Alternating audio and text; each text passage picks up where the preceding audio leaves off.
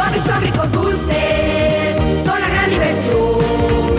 Hay dulces, chicles, chocolates para chupar y masticar. Suaves, son ricos, dulces, no los puedes dejar.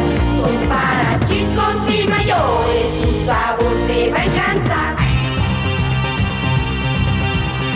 Escritores. I'm Terry Moore, and you're listening to Comic Case. Artistas. Hi, this is John Romita Jr., and you're listening to the Kamikaze Podcast. Hi, this is Mike Mignola, and you're listening to Kamikaze. Hi, this is Eric Powell, creator of The Goon, and you're listening to Kamikaze. Editoriales. Hi, this is J. Scott Campbell. You're listening to Kamikaze. Hi, this is Terry Dodson, and you're listening to the Kamikaze Podcast. Traductores. Hello, it's a Kamikaze from Grant Morrison. This is Gary Frank, and you're listening to the Kamikaze Podcast. Coleccionistas. Hi, this is Frank Cho, and you're listening to Comic Kazi. This is John Bogdanov, and you're listening to the Kamikaze Podcast. Editores. Soy Giuseppe Camuncoli, state escuchando el podcast de Comicase. Fan chiquillos. Todos están en el podcast Comicase.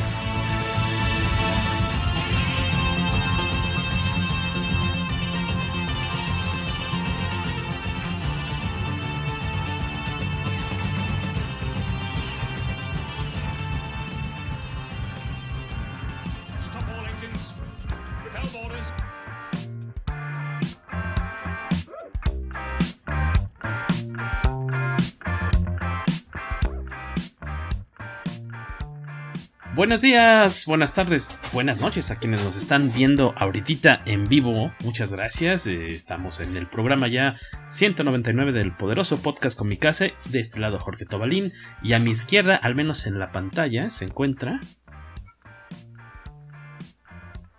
a Carlos Rambert. Esa pausa de 10 segundos será editada para comodidad de quienes nos escuchan en Spotify, iBox, iTunes y Apple Podcasts. Bienvenido. Ay, perdón, como ando trabajando, no los ando viendo en la pantalla.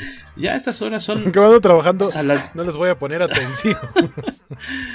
¿Quién trabaja sí, estas horas, Jorge? Carlos Rambert? ¿Quién trabaja estas horas, Carlos Rambert? Carlos Los que necesitamos dinero. Claro. Carlos Rambert trabaja. Muy bien, eres Ajá. un ejemplo a seguir, Carlos Rambert. ¿Y quién, el que está hablando ahorita ahí también, quién, quién es por ahí? ¿Quién más se encuentra por ahí? Eras tú. Hola a todos, yo soy Guaco, como andan? Bienvenido Guaco, gracias por estar por acá, el fan of Steel y el señor que trae ahí una carrasperilla, Beto Calvo, bienvenido, ¿cómo estás? Hola, ¿qué tal? Muy bien, gracias. Oye, ¿esa barbita con piochilla la traías la semana pasada? ¿O, o de plano no puse atención? Mm. ¿O te crece muy rápido la barba? Yo no creo. Sé. Ajá, ni modo, ni modo que le haya crecido así de no. la nada. Como... No, lo, lo que pasa es que muy rara vez me la rasuro, me la rasuro de vez en cuando. A lo ah, mejor lo que no traía Como cocopasto, ¿no? Nomás te echas agua y tú, te sale. No, a, a, lo mejor el bigote sí tiene una semana de, de crecido, la, la barba no, no, no, cierra tanto como para pensar que es instantáneo. Entonces probablemente traía, probablemente traía barba, pero no traía bigote.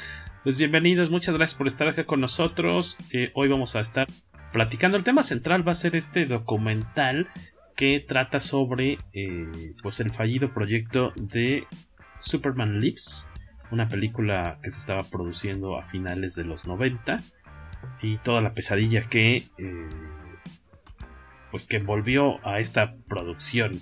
Y eh, primero vamos a tener un poquito de chisme. Pero pues vayan ahí preparando sus preguntas también, sus saludos si quieren ustedes. Y también pues sus Su opiniones sobre lo que pudo o no haber sido esta película de Superman. Y este documental también, chequen, si, si ya lo vieron, coméntenos cuál es su opinión, qué les pareció. Saludos a Rogelio. Preparen también, preparen también su botana. ¿Qué, qué, qué nos recomiendas para esta noche de botana, guaco? ¿Qué estarías consumiendo tú? Eh, unos chetos. Chetos. Tor, tor, chetos torciditos. Torciditos. Sí. Esos son los mejores, yo creo. Rogelio Fortanel, saludos. También los Palomo, Alberto Palomo, la banda de Comicase. Por fin, los Beatles, el cómic reunidos. Ahí está el blur. No dijiste cómo se llama, no dijiste cómo se llama el documental. ¿Cómo se llama el documental? Lo pueden encontrar en YouTube. Del que vamos a platicar. Se llama The Death of Superman Lives What Happened. Nunca entendí cómo fue el proceso para decidir que ese fuera el título de un documental? Es muy largo, ¿verdad? Pero... Es muy largo, ajá. Eh, el, el, escritor y documentalista es bastante malito. La verdad es que John Schnepp no tiene mucha idea. Entonces, seguro fue idea suya, fue el que se le ocurrió primero y así se quedó. Que, que Raúl lo tenga en su santa que gloria. Que Raúl lo tenga en su santa gloria. Que hasta allá lleguen las bendiciones de Beto Calvo. Cecilio Jacobo González, saludos amigos. Mi peque y yo lo estamos viendo en vivo, así que tenemos que moderar el lenguaje porque tenemos pequeñillos ahí acompañándonos. También Manuel Villegas, ¿qué nos dice Manuel Villegas, guaco? Chetos. Ah, chetos con salsa valentina. No, y bu buenas noches, saludos a todos. Ah, pues, pues, es que puso varios comentarios, no me dijiste cuál. Buenas noches, saludos a todos. No solo Rambert trabaja estas horas, o más tarde, yo los escucho mientras también Así les debe quedar el trabajo si están escuchando el podcast con mi casa al mismo tiempo. ¿Qué calidad de trabajo pueden entregar? Olvídate de la calidad, la intención. O sea, ¿qué, qué, qué, qué tanto estás enfocando en tu trabajo? Quiero pensar que lo hacen porque así les pagan, entonces le están dando la atención que merece. De, de otra forma. Sí, exactamente. No sé. Esperemos que no sea algo como de precisión, que, que, sea lo que están haciendo ahorita, porque si no ya valió chiswis. Rogelio Fortanel, exactamente de esta película platicaremos. De esta no película con Nicolas. Él pone Nicolas Cage, digo Cage pues así estarán las cosas en un ratito más. Eh, pues de las noticias, eh, ahora sí que en la sección vamos a, a empezar con, con los este... Se, se, me fue, ¿cómo se llama la sección de, de, de los periódicos? De los... Eh, no los clasificados donde ves la gente que ya partió a mejor vida, se me fue la palabra. ¿A la esquela? Las, las, esquelas, pero son los que? Los obituarios, exactamente, me dice aquí mi chicharito Hernández. Los obituarios, Beto Calvo trae uno muy bueno, que, que de hecho pues, tiene que ver con un tema que abordamos a profundidad en un episodio reciente del podcast Cómicas, que fue la serie de la primera temporada de la serie de Netflix de Jupiter's Legacy, que hoy se dio una noticia interesante al respecto. Beto Calvo, ¿quieres arrancar? Eh, sí, pues no, no sé por Porque qué me queríamos a mí, nada verte bailar sobre la tumba de Jupiter's Legacy. No, ¿Qué tipo de zapatos estás usando hoy Yo, para zapatear día- en su tumba? El, el día que hablamos de qué tan mal era la serie, yo dije que lo mejor que le podía pasar era seguir adelante con un nuevo showrunner y que le dejaran un cargo honorífico al pobre señor Mark Millar que vendió su alma al diablo y, y, pues está feliz sin alma. Se anunció hoy que no habrá una segunda temporada y que todo el elenco queda eh, completamente liberado de sus obligaciones. Es decir, no va a haber más Jupiter's Legacy, aunque Miller ponga por ahí, yo espero poder regresar con estos personajes algún día. Mangos, ya de entrada ya no son suyos, la decisión ya no le corresponde a él. Vendió el alma y eso incluía todas sus creaciones. Así es de que ya, ya no es algo que esté bajo su control. Entonces ahora lo que se dedicó a hacer es decir, pero no nos vamos de este mundo porque esta otra serie en la que ya me dijeron que puedo empezar a trabajar es en el mismo mundo. Que también es esta noción que algún día le vendió a alguien de que todo el Miller lo crea en el mismo mundo. Aunque en Superior te digan, por ejemplo, que no existen los superhéroes, ninguno, no hay. Entonces, no, no sé cómo, cuáles son las reglas bajo las que funciona su supuesto universo compartido. Pero como sea, como quiera que sea, el caso es que se anunció que no va a haber más Jupiter's Legacy debido a la muy mala respuesta que tuvo. Digo, la crítica la, la hizo pedazos. Y Netflix no comparte números de audiencia, pero se especula que después de, de que el primer fin de semana tuvo un, un- un atractivo como serie nueva, eh, aparentemente se desplomó estrepitosamente una vez que se empezó a correr la voz de qué tan mala estaba la serie. Y esto De hecho, si, si ahorita escuchan a Beto Calvo un poco ronco, de ser por el grito de alegría que pegó cuando se enteró de la noticia. In- insisto, yo soy de la idea de que las historias de, de Miller funcionan mejor cuando alguien agarra la idea y la convierte en una historia de verdad. Yo creo que si hubieran puesto otro showrunner a hacerlo, hubiese hecho algo distinto y hubiera funcionado mejor. O si hubieran dejado trabajar al showrunner que tenían en lugar de correr a la mitad de la producción y filmar más de la mitad de la serie sin showrunner, que es algo que no se hace. Pero pues estaba el señor Miller a cargo de la producción y eh, ahí el resultado de hacer las cosas por las, con las patas al estilo Miller. Entonces, yo soy de la idea de que o la serie debió haber seguido pero removiendo a Miller de, de la dirección. Que aparte, que aparte de lo que yo considero injusto, justamente ahorita que menciona Beto al showrunner, es que el showrunner no estuvo la mayor parte de la serie y de todos modos aparecen las notas diciendo, ah, este show, su showrunner Ah, sí. fue de tal, este, Steven S. D. Knight, creo, ¿no? Este, Sí. así de, el showrunner, esta serie, se- el, el showrunner era Steven S. D. Knight y, y- y resulta que ahora, digamos que como que también están echando tierrita y él ni estuvo ya involucrado realmente en, en la caída del proyecto en su desarrollo. Y nadie menciona, por ejemplo, al showrunner que llegó a ver los pedazos de lo que había y trató de armar el rompecabezas, que en todo caso es más responsable de lo que sale en el producto final. Eh, porque ¿qui- quieren ver qué tanto no es una serie de Steven. Knight. El primer episodio es escrito por él, es el único guion suyo que se conservó y todo está contado desde el punto de vista de Brandon. Ese punto de vista desaparece en el resto de la serie.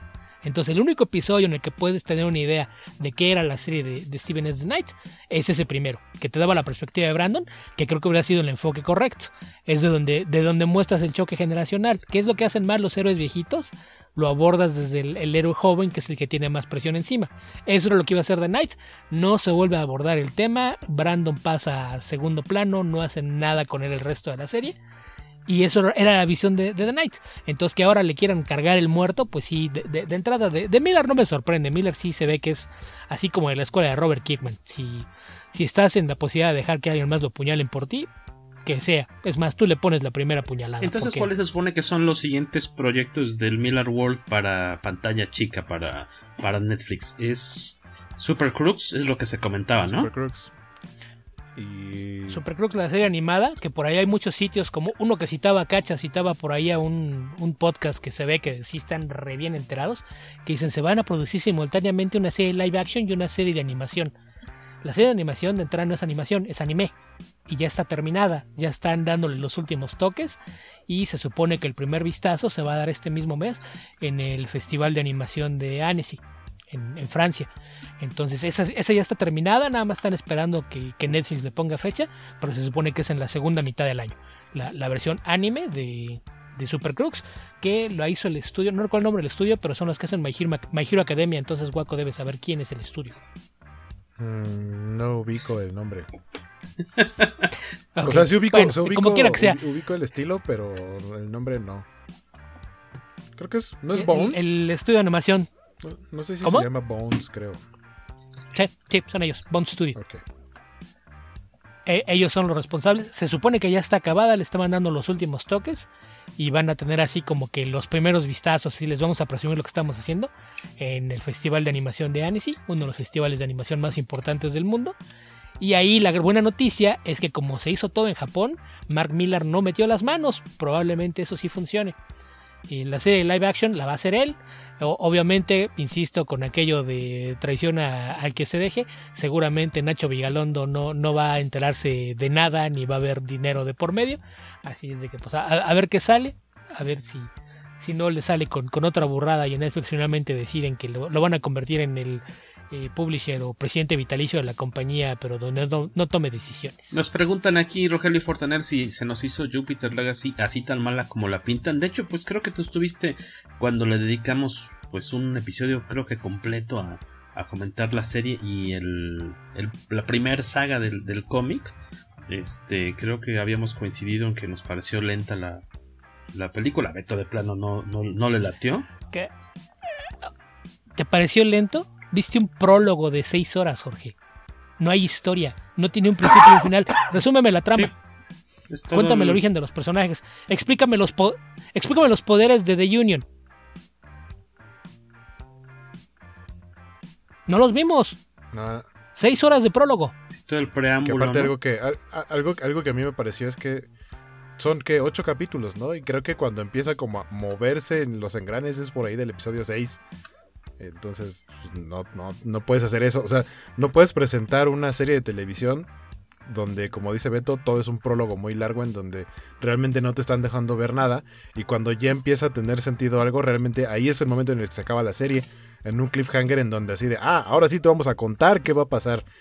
Pero en la siguiente temporada, que ya no va a haber. Sí, eh, si, si fuera una película, esta temporada de la serie son los primeros 15 minutos de la película. Eh, eso fue lo que hicieron. Los 15 minutos de la película te los contaron en 6 horas. Es absurdo. Hola amigos, buenas noches, nos dice Rodrigo Díaz Paz. Pues bienvenido Rodrigo, gracias por estar por acá un ratón con nosotros. Eh, y pues así las cosas, queda la... La... Pues a esperar esta animación, ¿no? De eh, Super Crooks. Y después pues ya aquellos que se quieran arriesgar, pues verán la adaptación con, con actores de esta misma... De esta misma idea, pero ahí sí ya con, la, con más con la cuchara de Mark Miller, por lo que entendemos, ¿no? Pero para pantalla grande, ¿hay algún proyecto que se esté preparando? ¿O todo tiene que ser con Netflix a, forzo, eh, a fuerzas? Todo, ¿verdad? Pues es que Netflix es el dueño. Que, pues sí. Sí, es que ahí depende. Si había cosas que ya habían vendido los derechos antes de que le vendiera y todo Miller Ulanessex, que fue en 2018, si no mal recuerdo, todo lo que hubiera vendido derechos antes se sigue produciendo fuera que, que, sí había por ahí dos o tres proyectos que, que estaban en esas, pero no, no sé cuál de ellos sigue en pie o, o qué tan cercanos estén a, a, realizarse. Habíamos comentado hace poco alguno, pero no me acuerdo cuál fue. Pues es que otro de los que según yo sigue en pie es de Magic Order, pero no sé, supongo que también va para Netflix. De Magic Order, esa sí es en uh -huh. Netflix. Le, le, dieron es el de, de, hecho es el live action que viene antes que tampoco pasa mucho en Magic o sea, Order el, el, pero tiene un dibujo bonito. Pues sí, pero no lo va a dibujar bueno. papel. No va a ser la serie. En live action no los vas a ver. Ya sé. Sí, y, y, fíjate que yo tenía muchas ganas de esa miniserie bueno, cuando iba la a decir, leí. Iba a decir, como, como todos los cómics de Miller, al menos tienen dibujo bonito en general. Ah, ya sé cuál era. Era este, Starlight. Starlight vendió los derechos antes, entonces Starlight se está trabajando por fuera de Netflix. Ese fue el, el, que vimos hace poco, que nos habían emocionado porque nos dijeron que probablemente iba, iba a ser este, obra de, del director de Attack the Block y, y de Kid Who Would Be King, y resulta que a lo mejor no, porque él y John Boyega dicen que ya están los dos trabajando en Attack the Block 2, así es de que si están trabajando en Attack the Block 2, creo que no está trabajando en Starlight, entonces quién, quién sabe quién, quién se vaya claro. a encargar de aquello. Y por cierto, una de las preguntas que de vez en cuando hace la misma Panini Comics de México en sus redes sociales, redes sociales es a, obviamente a sus lectores porque son ellos quienes publican en México el Miller World. Eh, ¿Qué película a ustedes tres, Beto, Carlos, Rambert y Waco, qué, qué historia de Miller sí les gustaría ver adaptada eh, con personajes. O vamos a ponerla mejor en pantalla grande. ¿Cuál sí les gustaría ver en pantalla grande? A mí me gustaría ver justamente la de Starlight porque creo que es la más decente de sus historias que ha escrito. Bueno, al menos lo del Middle War. Se ve, se ve que sí le tenía cariño a Flash Gordon. Porque incluso hasta, hasta te da ternura a los personajes. Realmente casi nunca, nunca pasa con los personajes de Miller que siempre son este. Siempre son muy este. Momentos impactantes, pero nada de sustancia. ¿En tu caso, Waco? Aquí lo que dice este comentario que es superior. Eh, dice Epula Daug Raviv. Me hubiera gustado película de Superior, pero no sé si sería algo bueno hoy. Eh, a mí también Superior es el, el cómic creo que más me gusta de Mark Miller. Yo igual siempre he dicho que todo lo que he hecho en el Miller World son las dos historias que sienten más honestas. En las que fue menos de voy a hacer una fórmula para vender mucho. Son las dos en las que se ve que al menos sentía algo por los personajes que estaba escribiendo. Ninguna de las dos es una historia con, con gran profundidad, pero insisto, si las adapta a alguien que no sea él, le pueden meter carnita y, y, pueden funcionar bastante bien. Fuera de esas dos, creo que todo el Miller World depende de lo que alguien más haga con las ideas. Esas dos son las únicas que tienen una base sólida. A mí me gustaría ver una adaptación, o sea, corrección más que adaptación de. de, de, de... Ah, ese me fue Chrono, Chrono, Chrononauts. Chrononauts. Sí. Te digo, es, es, que ahí está el concepto. Sí. Esa es la cosa. Miller hace conceptos. Entonces, que alguien haga el concepto y lo convierta en algo más. Superior y, y, Starlight son las únicas dos que es algo más que el concepto. Ahí sí hay una historia que te puede servir de base si le pones carnita. Todo lo demás es toma la premisa y deja que alguien más la haga. Como pasó con Wanted, como pasó con Kikas.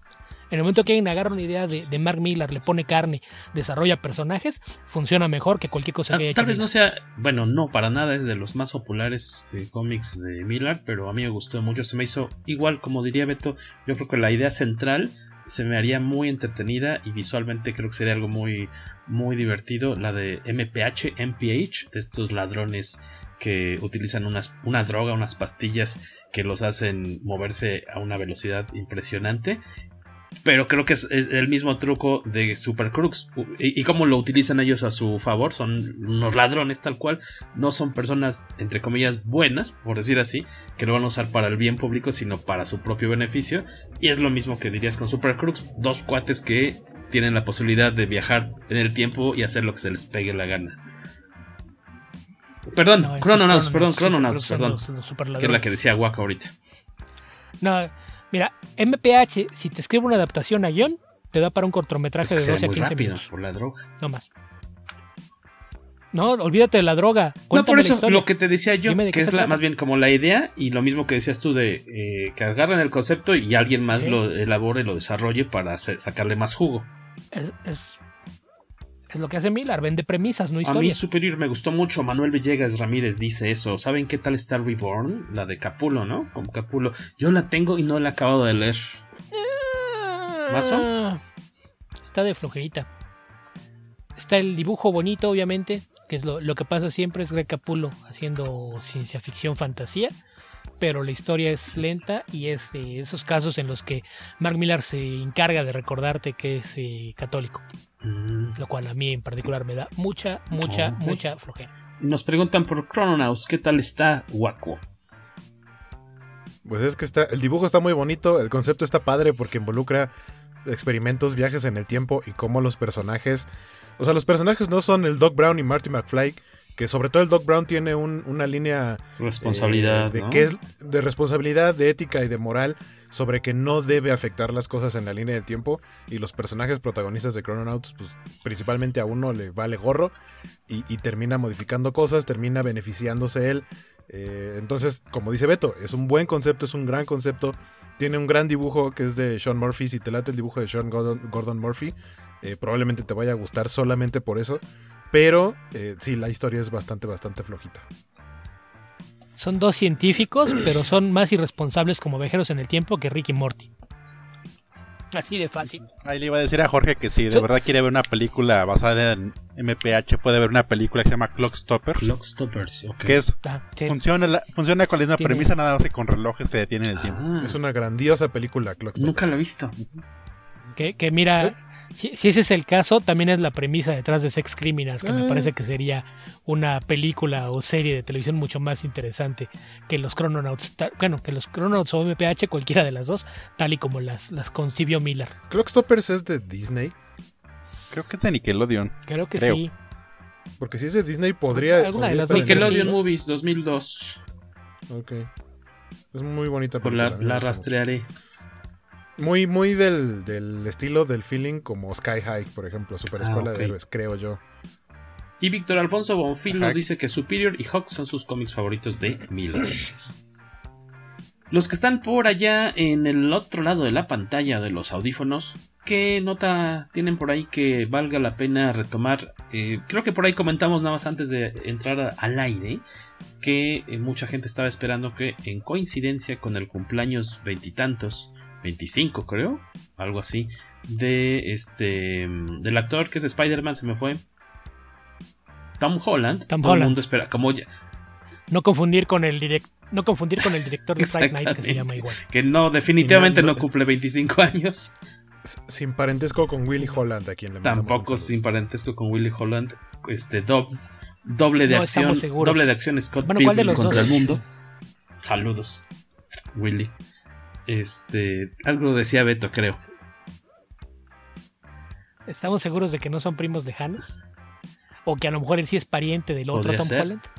Eh, no, alguna vez en un alguna vez en un stream de, de, Willy algo estaba porque alguien sí llegó que no lo ubicaba ni nada y le decía, "Oye, y así como neta, o sea, pensaba que era como cotorreo su apellido, como eh, como si yo fuera fan de Mark Bagley y fuera Waco Bagley o algo así. Dice, no, es mi apellido de verdad. ¿Y por qué Willy? Pues porque, pues porque es mi nombre, ¿no? Me dicen Willy, de, de, Guillermo, y así de, ah, ok.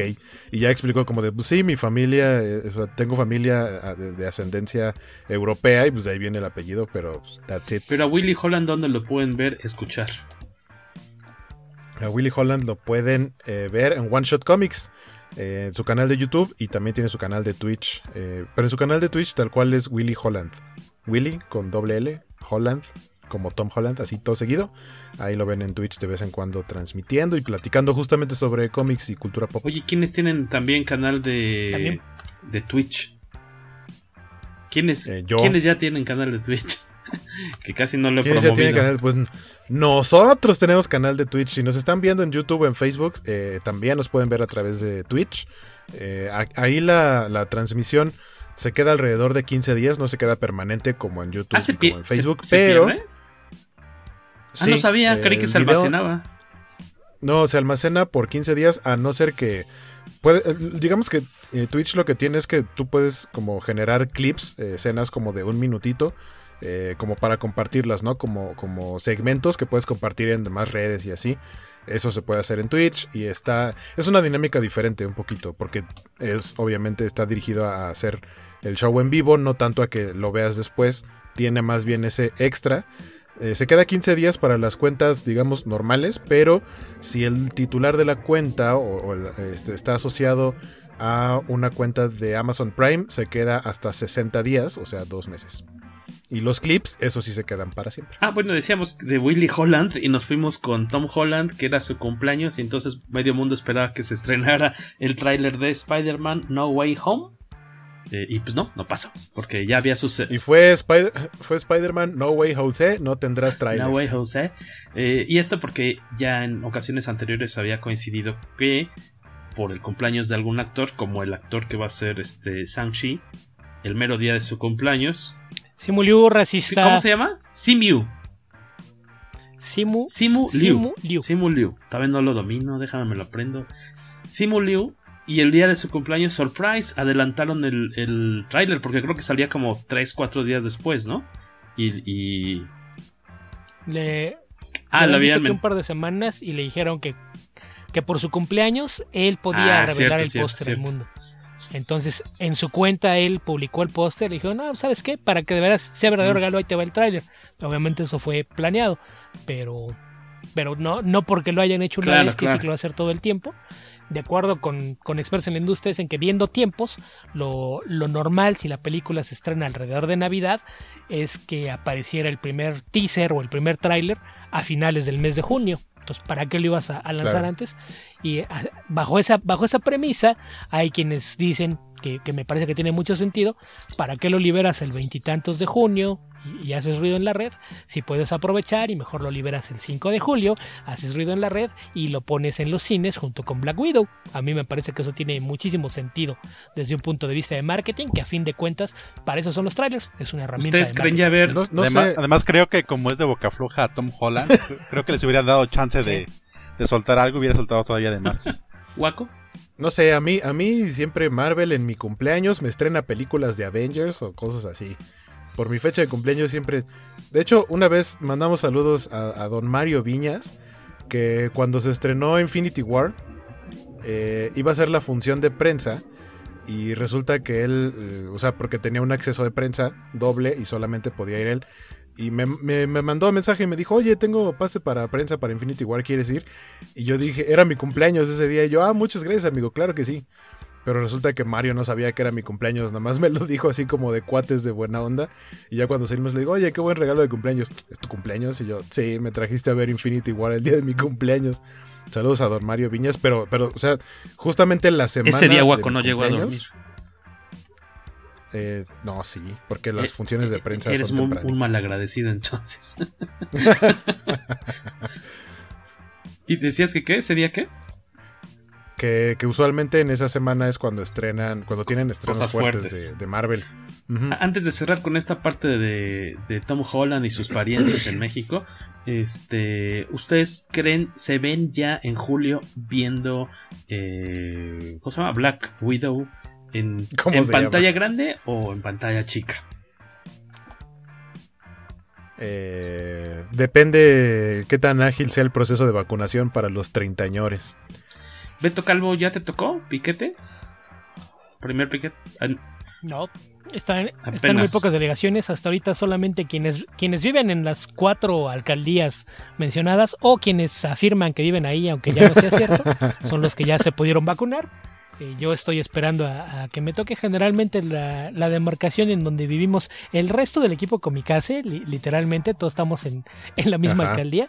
Generalmente somos como del penúltimo bloque de, de la vacunación, entonces yo asumo que será en un par de semanas que, me toque la primera dosis y luego a ver cuánto dicen de la segunda o si nos van a salir con que nos van a poner la cancino que es la que pues esta igual y no sirve pero pues ahí está que es la, de una sola todas sirven.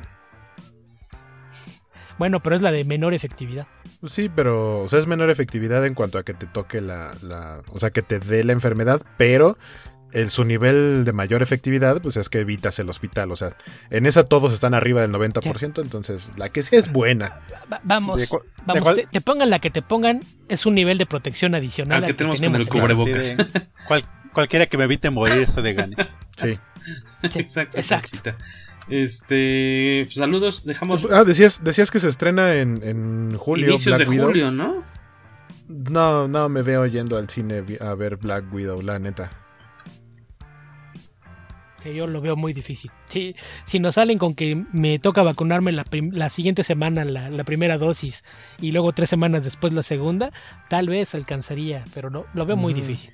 Antes de irnos al tema central, saludos para John Rogers, deseamos ya por aquí pasó el señor Palomo, Rodrigo Díaz Paz, Víctor Alfonso Bonfil, el buen Epo, Guadalupe Vivar, eh, artista... No, pronúncialo como ahí dice. Epuladauk Raviv, Alberto Palomo, ya decíamos Manuel Villegas, Ramírez, Víctor Alfonso, ya dijimos Edel Olivera que va sumándose, Jesús Estrada, Sánchez también, tarde pero sin sueño.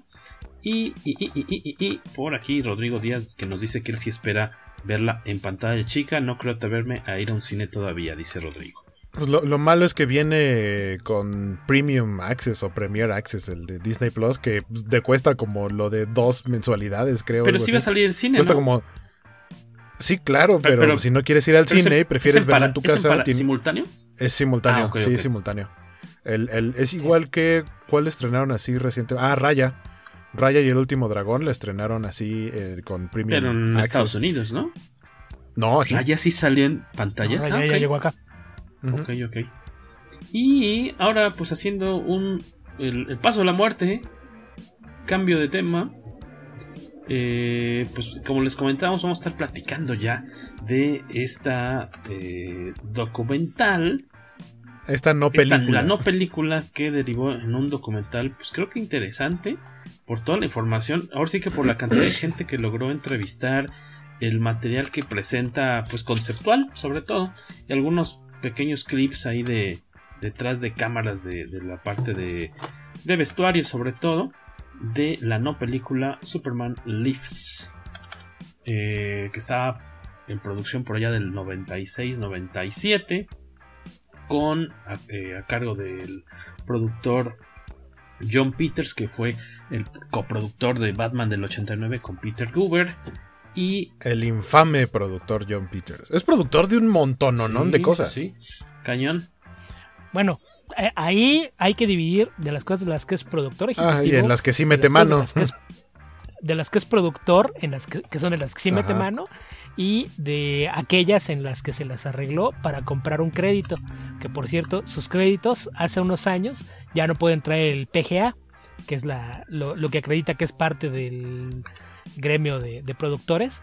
Y después de que hubo por ahí algunos escándalos de acoso sexual y que tuvo que pagar indemnizaciones y demás. Es una persona. Jamás he visto una entrevista, nada en lo que alguien hable, hable de John Peters y tenga algo bueno que decir.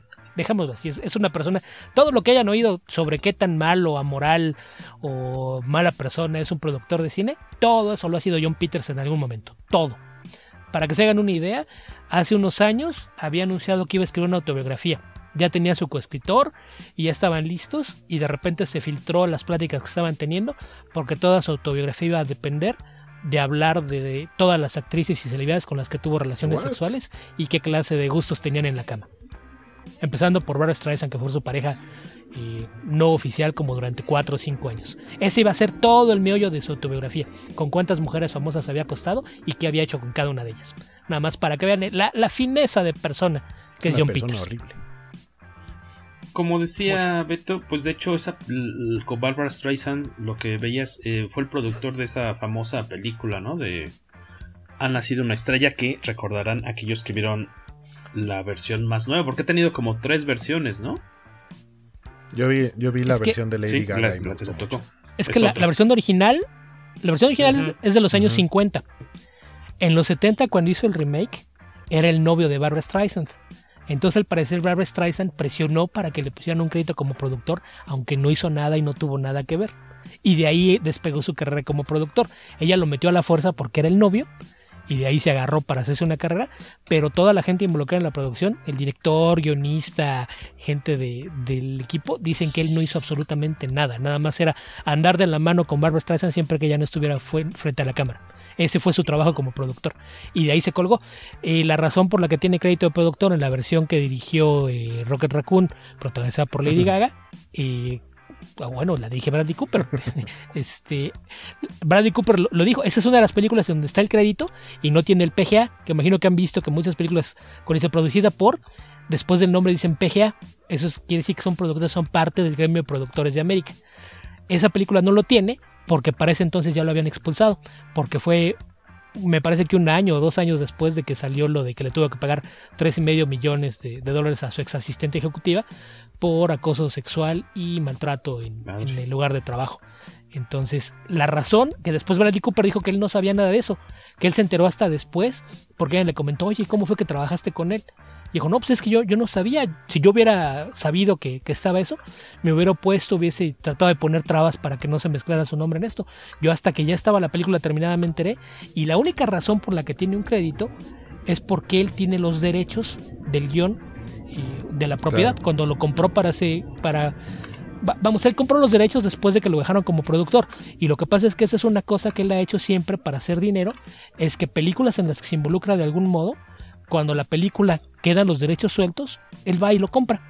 Porque generalmente cuando son películas viejas son muy baratos los derechos. Entonces va y lo compra, entonces le, le está metiendo dinero. Cuando alguien quiere hacer un remake, ah, pues ¿qué crees? Me tienes que soltar una lana y Y ponerme crédito el de crédito. productor y me toca una mordida de cualquier, cualquier cosa que sea de mechas o lo que sea, me toca dinero de ahí. Entonces es, es de lo que vive. Le invierte a, a guiones antiguos de películas en las que tuvo algo que ver o que sabe que, que puede haber interés en que hagan un remake aunque no haya tenido que ver y, y se dedica a, a rentarlas. De eso vive. Y alguna el cosa interesante que yo no sabía hasta que la mencionan en este documental es que él, ahora sí que antes de ser productor era eh, estilista de, ca- de- Era el de- peinador de de- cabello de las estrellas ahí en Hollywood, ¿no? Ajá. No, Es tampoco. que ya lo dijo Kevin, Kevin Smith, cuando caes en Hollywood caes hacia arriba. No, es que ahí, ahí la cosa es, él toda la vida vivió en California. Él, su primer contacto con Hollywood fue como extra en, ay, no recuerdo si es en Los Diez Mandamientos o alguna película así de época. Creo que debe ser Los Diez Mandamientos, porque si no recuerdo es uno, un, es como extra era un- uno de los niños Es los 10 que cruzan el Mar Rojo cuando 56. Moisés se para. Niño en el, en el burro cruzando el Ok. Mar Rojo. Niño en el burro. Cua- cuando, cuando Moisés abre las aguas, él es uno de los extras que cruzan. Ahí empezó su carrera en el cine. La cosa es, su mamá era peinadora profesional. En algún momento su mamá se asoció con una prima, una hermana, y pusieron un salón de belleza en Hollywood. No en Los Ángeles, sino en Hollywood. Entonces empezaron a hacer de, clientela entre celebridades. El caso es que eventualmente cayó por ahí Barbara Streisand y le gustaba cómo le arreglaba el pelo. Y le gustaba tanto cómo le arreglaba el pelo que para una película, que si estabas viendo sus créditos, el primer crédito que tengas por ahí una película de, de Barbara Streisand de, de 1974 o algo así, lo, lo que pasó fue que le gustaba tanto cómo la peinaba que tenía que usar una peluca y él diseñó esa peluca. Y de ahí salen sus créditos como eh, estilista. Porque en realidad tiene dos o tres créditos como estilista, pero es que le hacía las pelucas a Barbara Streisand. No es estilista de las estrellas. Su familia tenía un salón de belleza ahí. Él peinaba a Barbara Streisand. Y Barbara Streisand, que era su amante, fue la que lo metió a la industria y le dio los créditos primero como estilista y después como productor. Ah, bueno, yo me comentaba porque esto de lo del estilista lo menciona él mismo, no con tanto detalle en el documental, pero es interesante Ajá, este dice, dice como trasfondo. Ah, el- dice el- el- lo- una de las cosas que no me gustan del documental es que hay muchas cosas que están contadas a medias. ¿sabes? Incluso su versión de cómo terminan las cosas está mal, pero ya, ya ¿Qué llegaremos a eso. eh, Guaco? Que dice, o sea, como que hace una cara de molestia y dice, ah, la gente se clava mucho en, en decir de dónde vengo, ¿no? Como diciendo, vengo desde abajo y qué importa si ahora soy una persona importante. Y, y en el momento en el que... Porque ahora soy en- un hombre que les causa admiración porque tengo 10 millones y chamacas de mantón. Mil Ajá. millones, ¿no? Mil millones. Este... No, dice mis millones. ¿Cuántos son? Mis Mis, millones. millones. Mis. Mis millones. Ajá. Pero en el momento en el que en la edición empieza como a enfrentar eh, esas mismas explicaciones entre lo que dice Kevin Smith y lo que dice él, así de, ah, sí, ese señor Kevin Smith, ¿qué te dijo de mí? Así de, me, me dijo estas tres cosas. Número uno, tal, ahorita platicamos eso. Número dos, tal, y número tres, tal. No, eso no es cierto. O sea, le ves en la cara que sí era cierto. O sea, Nada más rápido, ¿en qué películas más o menos ha tenido que ver algo, que, algo John Peters por si las han visto, ya sea como productor o como productor ejecutivo y tal vez, eh, eh, bueno, lo estoy checando aquí de Internet Movie Database que luego tienen los nombres españoles y está el Club de los Chalados que es Caddyshack, está con Bill Murray de, ¿Qué? de ¿Cómo golf, el Club de los? Chalados. El Club de los, De los Chalados, Chalados. ha nacido una estrella, la del 76, Flashdance, que en mi vida la he visto, algún día la veré. Eh, uh, uh, uh, uh, uh. El, el Wild color Wild West, que lo púrpura. en el documental. El color púrpura. eh, las brujas de Eastwick. Por ahí, famosona. em, mm, mm, mm.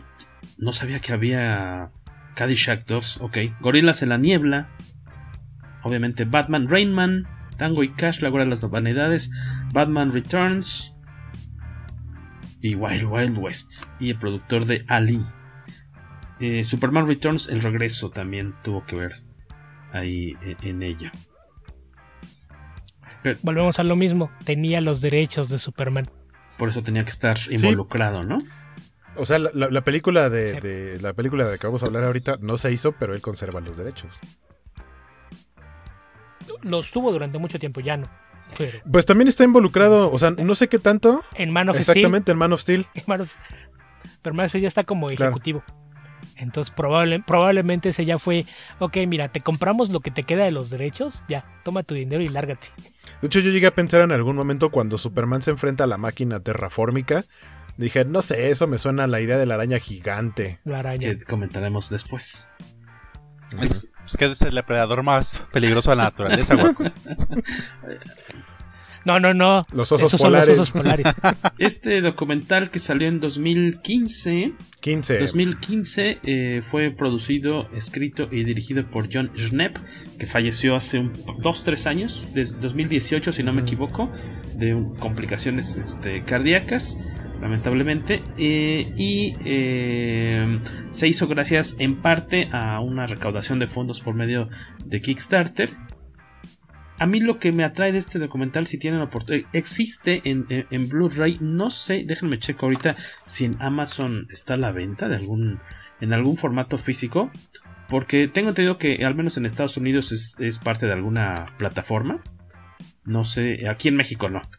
Eh, en México lo puedes, eh, nosotros lo compramos, de hecho Waco cuando En Blim. fuimos, No fuimos a San Diego 2015, de hecho debe haber Sí, sido tal cual cuando recién había salido. estaba- tenían su pequeño stand, de- tal cual era una mesa de venta, un boot muy chiquito, y tenían ahí como pósters y el Blu-ray lo estaban promoviendo porque acaba de salir la película, aunque allá se estrenó como para, para una, para, ¿cómo le llamas? Como pago por evento, por decir así, este, para stream.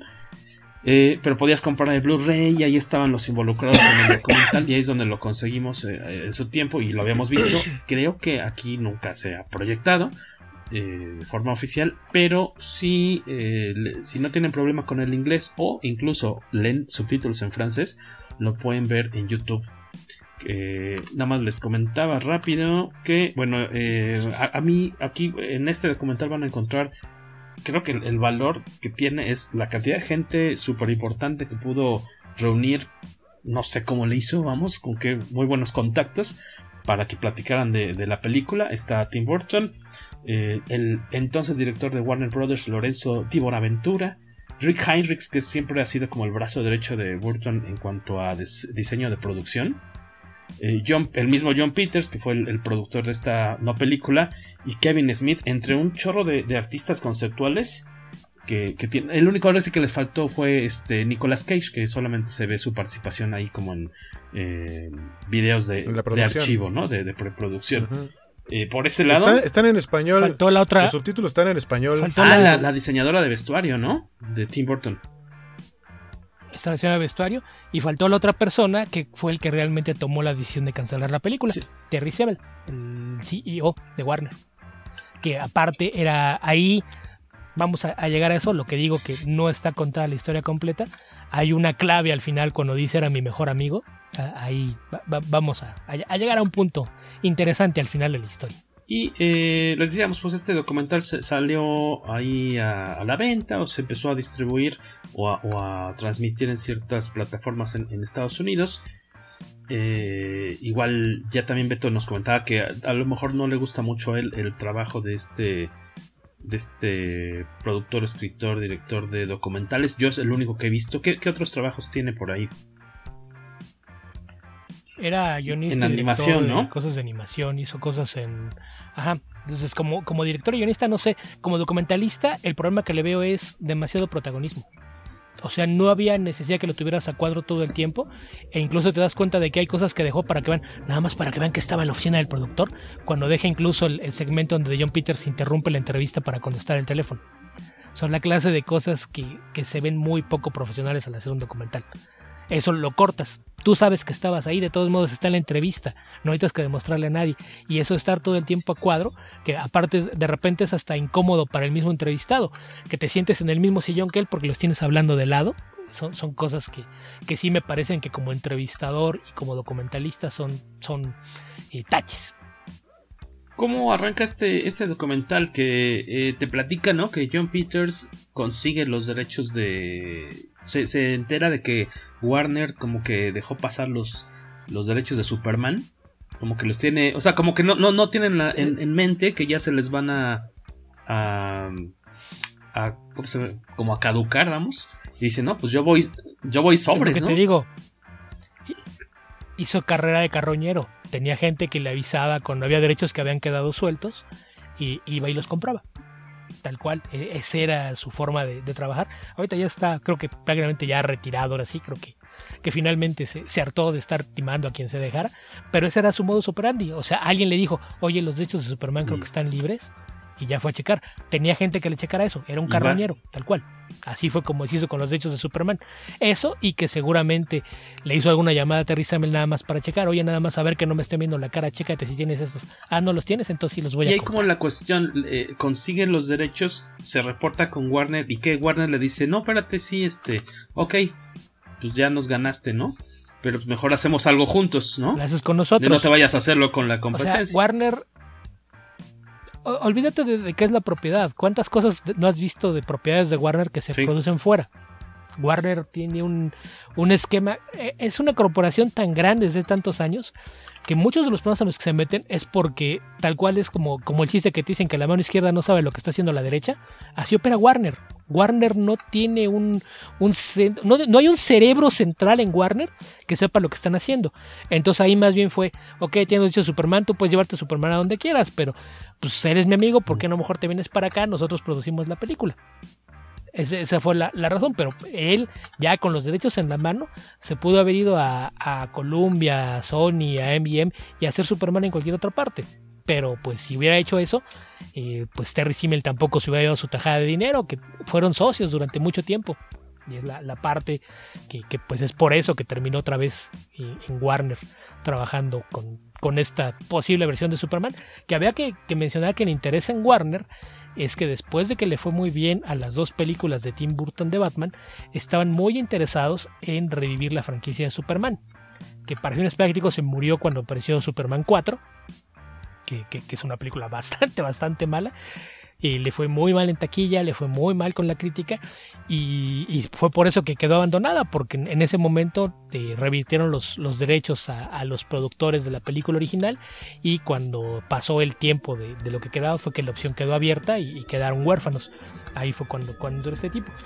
Y esa era la razón, que, en Warner estaban interesados en, en ver si podían hacer lo mismo con otra franquicia y, que este tipo pues sabía que había el interés y, fue a, meter mano. Ahí lo que yo no entendí es cómo entra al juego Kevin Smith, porque él es el primer guionista al que se acerca este productor John Peters. ¿Qué, qué, había hecho ya al, No, es el segundo.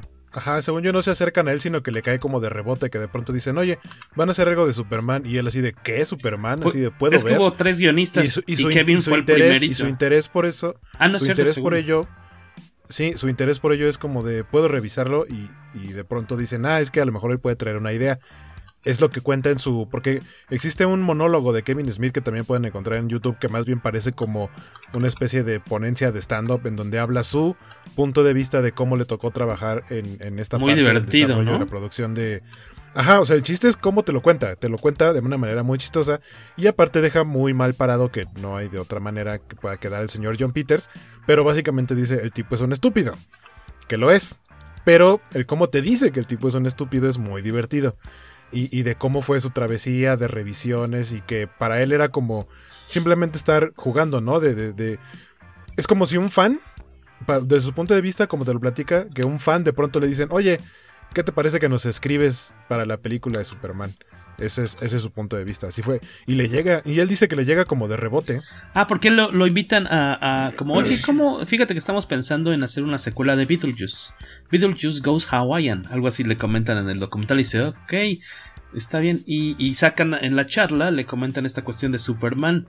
Y entonces se emociona y dice, ay, pues qué onda. Y, por eso le ofrecen la oportunidad de, entrarle a Superman. Supongo que para esa época había hecho Clerks, obviamente, ¿no? Porque... Mm, para esa época ya, ya había hecho, si no me equivoco, tres películas. Estaba en Chasing Amy cuando le llamaron, ¿no? Estaba, ya estaba probablemente postproduciendo o ya se había estrenado Chasing Amy. Entonces ya tenía al menos Clerks, Molras y Chasing Amy era lo, que había hecho. Y aquí la, el guion original que, encarga John Peters es el de Superman Reborn, escribió Gregory Poirier, que jamás he, oído el nombre de, guionista, no sé qué había hecho antes. Pero lo, que menciona es que no tenía absolutamente nada que ver con Superman. Entonces él hace comentarios con gente de Hollywood y, de repente dicen, oye, pues es que está este tipo que ha hecho cine independiente y resulta que pues es guionista y que parece que sí tiene idea de que es Superman. Y es como alguien le, consigue la cita para, para ir a hablar con la gente en Warner y cómo termina consiguiendo el trabajo. Y con solo 27 años de edad, muy, muy joven todavía, cuando le cae la oportunidad de escribir eh, este tratamiento del, guion para Superman Lives, porque incluso él, dice, no, Superman Reborn, no gracias, no me gusta el título, creo que no va. Propone este otro, otra opción de Superman Lives. Y, eh, eh, y, es, menciona algo muy chistoso de cómo su primera junta con John Peters es para platicar de, pues de lo que él quiere como productor, porque todavía no tenían director asignado en ese momento. ¿Y cuáles son las tres cosas que le pide Waco? Eh, la primera es que no quiere que vuele. Porque es muy tonto. que, bueno, se veía muy falso, muy falso. Se ve muy, ajá, que todavía no existía una manera en la que se viera bien que pudiera volar. Eh, a pesar de que ya existían las de Christopher Reeve y creo que, o sea, en las escenas, digamos, de close-up, sus aterrizajes y sus despegues eran muy convincentes. Por algo la película, la primera dice, este, creerás que un hombre puede volar. Eh, bueno, esa fue una que no volara. La otra es el traje. No me gusta el traje. Es este, qué feo eso de que use los calzoncillos por fuera y que sea rojo con azul. No queremos eso. Y la tercera, que se enfrente a una araña gigante. Eso, eso quería el productor. Y para Kevin, o sea, la manera en la que te lo cuenta Kevin Smith es como, este tipo no tiene idea de quién es Superman. Pero pues hace caso, ¿no? Así que dice, bueno, pues ok, está bien, tú, tú eres el, jefe, veo cómo meto hay, que, hay que trabajar, Jorge. Aunque sea a las 11 de la noche. El, que firma lo, el que firma los cheques decide lo que se va a hacer. Puedes no estar de acuerdo, pero no, hay de otra. bienvenida a la industria del cine, Jorge. en ese momento ya se tenía considerado a Cage cuando está Kevin Smith. ¿Qué otros No. pero mencionan que otros actores estaban pensados para el papel. No, ¿verdad? No, lo que pasa es que a lo largo de los años, en muchas entrevistas, Kevin Smith ha dicho cuál hubiera sido mm. su elenco soñado. Y no, no, estoy muy seguro, pero creo que le había propuesto a Ben Affleck. O tenía intención de usar a Ben Affleck. Decía, si me dejaran dirigirla, yo se lo daría a Ben Affleck. Que, pues, eh, digo, en aquel entonces Ben Affleck también debe haber tenido veintitantos años.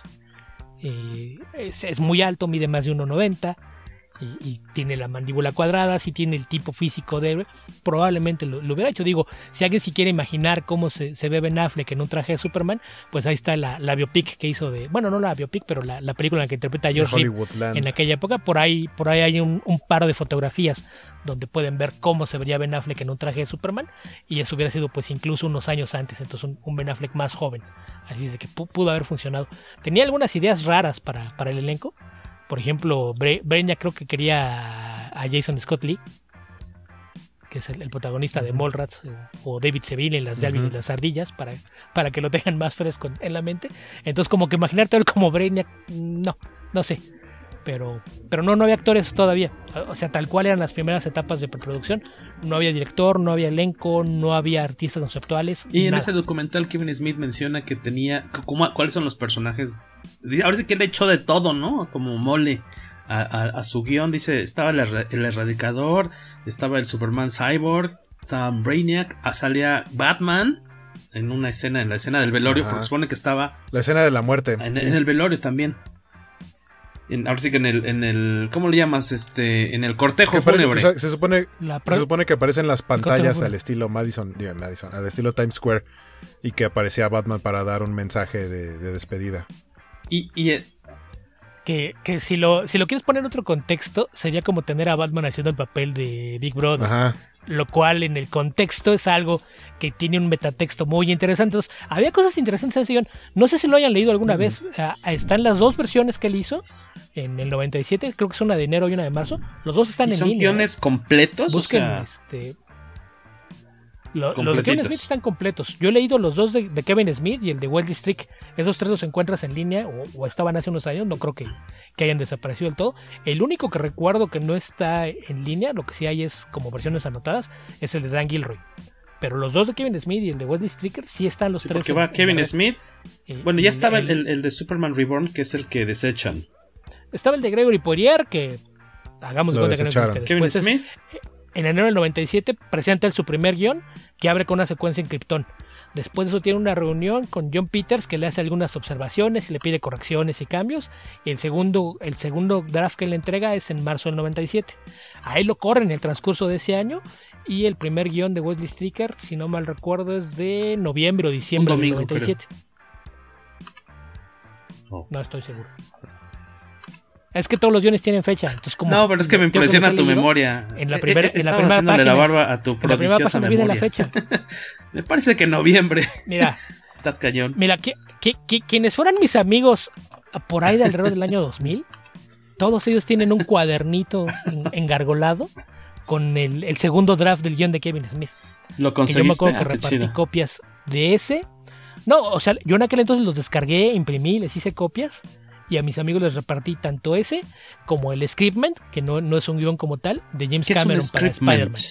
De, esos que dices, es, digamos, como si te platicara la película. No es el guion como tal, pero te describe las escenas una tras otra con, la intención. Es tal cual como una película platicada. Eso es, eso es lo, lo que hay de, del Spider-Man James Cameron. Y si, si lees eso y dices, qué bueno que me dijo que este imbécil tocar Spider. Pero, pero no, esa es otra historia. Estamos hoy otros de los pero sí, otros de los actores que estaban involucrados en esta película, en esta no película, estaba Sandra Bullock, que era la favorita de John Peters para ser Lois Lane, Courtney Cox, Julian Moore también, Chris Rock como eh, como Jimmy, Jimmy, Olsen, eh, Kevin Spacey ya estaban coqueteando con la idea, ¿no? De que fuera Luthor y, y Christopher Walken como Brainiac. Ese, ese sí me habría gustado, fíjate. No sé. ¿No te me gusta? cae muy bien Christopher Walken, pero, pero no sé. Pero mira, ahorita mencioné este actores que, que mencionan del documental. La, cosa es que el documental ahí también, esa, esa parte de la presenta en desorden. Porque específicamente te dicen de Sandra Bullock que era su favorita, pero que ella rechazó el papel. Y mencionan a muchas actrices que, que están interesadas. Y también cuando mencionan lo, lo, de Jimmy Olsen, también con Chris Rock llegaron a, a, conversaciones ya de que estaban incluso cerca de firmar un contrato, pero realmente nunca le asignaron el papel. La cosa es cuando lees la lista de, de actores que contemplaban para Jimmy Olsen, eh, ahí hay un chorral de nombres conocidos. ¿eh? Al que tenían hasta arriba de la lista, por ejemplo, era eh, Thomas Everett Scott. Thomas Everett Scott. Que. Ajá, que no, no sé si, si lo ubiquen. Es el de. Eso que tú haces. You do? You do? ¿Es el protagonista? Ah, mira, sí, ya ¿Sí? lo estoy viendo, sí, con la de Tom Hanks, de este grupo tipo. Él es el que está en la, en la cima de la lista, porque las listas se supone que las hacen uh -huh. en orden es ¿qué, qué, actor prefieres, ya haces la lista y te vas para abajo con opciones, incluso están algunos eh, con anotaciones después del nombre. Digo, si, si paran ahí la, la, imagen, van a ver la, la hoja de, del roll call para, para el casting. Algunos dice previa lectura. O sea, este podría ser, pero tendríamos que verlo leer el papel antes de saber. Y hasta abajo hay por ahí uno o dos que dicen sí, tiene no compromiso. Que creo que eso dice. Eh, Es que hasta abajo decía, si, si, optamos por alguien negro, no recuerdo quién es la primera opción, la segunda es Chris Rock y la tercera es Damon uh -huh. Wayans. Y Damon Wayans dice, probablemente no estará disponible. Que, que, no sé si es el mismo Wayans que, según yo sí, el que estuvo planeado para eh, llegar a ser Robin, eh, igual en el cine, porque era uno de los Wayans el que iba a ser Robin originalmente antes de que llegaran a, yo, a Chris O'Donnell. Según yo sí, porque él es el que ha hecho películas de acción, es Damon. el que siempre anda rapado. Y en el, y en el caso de, Chris Rock como Jimmy Olsen, incluso Kevin Smith menciona que, que, se encuentran en algún momento y Chris Rock ya tenía, ya estaba palabrado prácticamente que llegue y que le dice, ¿quién crees que va a ser Jimmy Olsen? Ah, no manches, que vas a ser tú. Y, y sí, y fue en el set, en el set de Dogma, Ajá. porque Chris Rock aparece en Dogma. Y el chiste es que también algo simpático que mencionan en este documental es que dice Kevin Smith, pues yo, yo solito me puse la soga al cuello porque yo fui el que sugerí que Tim Burton fuera el director. Dice, oh, gran error porque fue un dolor, o sea, eso le costó el trabajo a fin de cuentas y no mucho tiempo después porque entra Tim Burton, no le gusta el guion de Kevin Smith y dice, no, gracias, vamos Ajá, a hacer Tim nuestro... Burton dice no. Vamos a, esto a, a hacer nuestro propio guion. Que eso es bien común con muchos directores, sobre todo los, los directores que son mucho claro. de Es mi visión, que tienen ya sus escritores de cabecera. Y Wesley Stricker fue, por ejemplo, el guionista uh -huh. de Batman Returns. O sea, era, era colaborador suyo y dijo que iba a ser superhéroes. Me gustó lo que hice. Que, que, de hecho, si lo piensas bien, eh, Batman Returns es mucho mejor película que Batman. Entonces, si fuera, fue así de, ok, si hice una de superhéroes, no, no me gustó mucho trabajar en la primera, la segunda salió mejor, pues traigo al guionista con el que hice la segunda. Él ya tiene una noción de cómo funciona esto. Entonces, tiene, tiene sentido, la, la, verdad es que sí. Y, y aparte, por ejemplo, los guiones de Kevin Smith, si el, el que le enseñaron a Burton fue el segundo, el segundo abre muy bien. Yo creo que la mitad del guion eh, si, si lo, lo, buscan, un sitio donde no norcos están ahí todos, pero, pero generalmente están ahí, busquen Scriptorama, así con, con guiones intermedios, script-o-rama, Scriptorama. En ese sitio, eh, al menos está el segundo de, de Kevin Smith en ese, o, o búsquenlos por, por nombre de, del guionista, por les van a encontrar. Ese guion, si lo empiezas a leer, parece que estás leyendo una película animada, con la nave de Brainiac flotando sobre el planeta y demás a la mitad sí se, se, van las cosas al carajo, ya de ahí no, no tienen ni pies ni cabeza, pero la primera mitad del guion es buena, pero yo igual ese yo no lo hubiera filmado, entonces yo no culpo a Burton por haber dicho que no. El, el primer guion de, de, de, Smith creo que funciona mejor, que es el que hizo antes de las notas de John Peters, pero, pero sí, no, yo no culpo a, a Tim Burton por haber llegado a decir, no saben qué, esto no me gustó, voy a traer un guionista con el que ya he trabajado, que entiende mejor lo que y quiere. Pues le dan las gracias a Kevin Smith. Y ahí entra, como decías. Sí, que, que, que, hace un rato que mencionabas lo de todos los personajes que puso, lo que no hemos mencionado que es importante es que desde un principio John Peters quería hacer algo que se ligara Exacto, a la muerte sí, de pues supone que es una adaptación de cierta forma de la muerte de Superman, porque también estaba involucrado Doomsday, ¿no? Ajá, que en teoría es como el, el, tal cual la muerte de Superman es el inicio, no hubiera sido el clímax de la película, sino que te presentan que muere Superman y después viene por eso el Reborn y después el Lives, ¿no? Se supone que regresa, tiene este traje rarísimo que, que por mucho tiempo creo que fueron las fotos que más eh, se llegaron a ver en internet, que, que, trae un traje bien raro como con unos cables. De hecho en el documental alcanzas a ver todo el proceso, el largo y fastidioso proceso de encontrar una manera de hacer un traje eh, que se viera bien que, que, que no se viera como de, de, cosplay de muy bajo presupuesto, eh, que pudiera tener movilidad. ¿Pero de qué era ese traje, Waco? O sea, ¿para qué era ese traje? Pues, tenía unas... Se supone que ese era el traje con el que Superman revivía, ¿no? O sea, como que lo... lo... Sí, tal o cual. lo, como lo para, para curación, digamos. Es en el que lo tienen como en Ajá, y se supone que es como una inteligencia artificial, bueno, no, como una inteligencia alienígena. Y el traje... La Era nana la robot. nana robótica. Eh, exactamente, y se supone que, que, como que se fusiona, se termina... Termina como convirtiéndose en su armadura y luego como que dando la vida por Superman y, y termina dándole de regreso su vida y sus poderes pero es una cosa muy rara. O sea, la mayoría de las fotos que, que, seguramente ha visto la gente que no ha visto el documental o que no conoce más de esta historia, si alguna vez han visto la foto de Nicolas Cage con un traje de Superman rarísimo, ese no es el traje de Superman, sino el traje que ellos querían que fuera eh, el, el, extraterrestre este que, que lo termina reviviendo. Es que sí hay varias fotos. Una que en un principio fue la que más circuló, que es la que tú decías que eso se vio uh -huh. horrible, es en la que trae la S sin nada uh -huh, amarillo. Uh -huh. Que, que, sí se ve rarísimo. Esa es una. El otro, el negro, que parece que trae uh -huh. lucecitas, ni siquiera es la versión terminada de, del traje con el que revive. Era, era parte de, del proceso de armado. Y hay otra que fue la que tenía hace un rato Jorge como fondo detrás de nosotros, que es una versión de, del traje azul en su versión más parecida como ve acá sí, completo, es, que se supone que hacia el final de la película iba a tener un traje Ajá. negro, tal, tal, cual que iba a ser como una, una variación del azul pero el azul es el que íbamos a ver el primer, la primera parte de la película. Pero supone que tenía así como una intro para entender en dónde estaba Superman, por qué estaba pasando. Y al final del primer acto eh, era cuando tenía la, la, pelea con Doomsday y lo mataban. Y, y el resto era ya ver el, el, proceso de resurrección. Para quienes nos están viendo esa imagen que está poniendo ahorita Jorge, ese no es Nicolas Cage, obviamente, pero es la prueba de. Una de las pruebas del traje este regenerativo que se ve bien raro. Ajá, es que aparte era transparente, abajo tenía placas y, y sobre las placas tenía un, unos circuitos de luz. Ajá, se ve como, como sí, esfera aparte, de Navidad. Aparte lo iluminaban con... Era como tener fibra óptica y lo iluminaban Ajá. con láser. Tenía, un, tenía unos efectos bien raros, pero lo que dicen que eh, uh -huh. algo que creo que sí lo mencionan en el, en el documental, no, no recuerdo si lo explican, que dicen es que todo el mundo hizo Exacto. mucho ruido por lo que están haciendo con el traje de colores. Dos minutos. Y así iba a salir es dos que nomás o era tres para unas película. tomas y ya, pero todo el mundo se quedó con la idea de que ese era el traje Ajá. final. Nada más y pues era- a nadie le gustaba.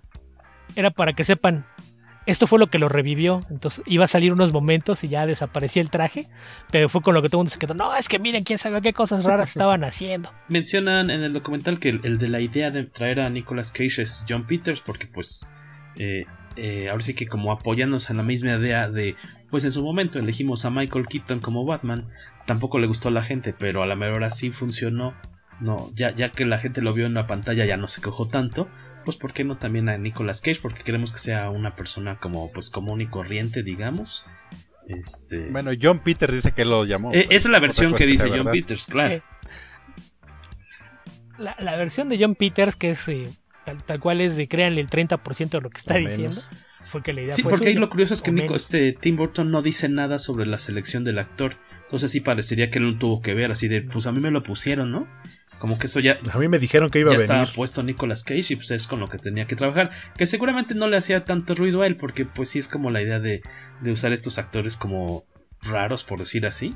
Que no son los, como dices, como mismo se dice en el documental, pues no son los, los carita, ¿no? Los cuates de la mandíbula cuadrada, súper tronados. Dices, no, pues más gente que se vea como de la calle.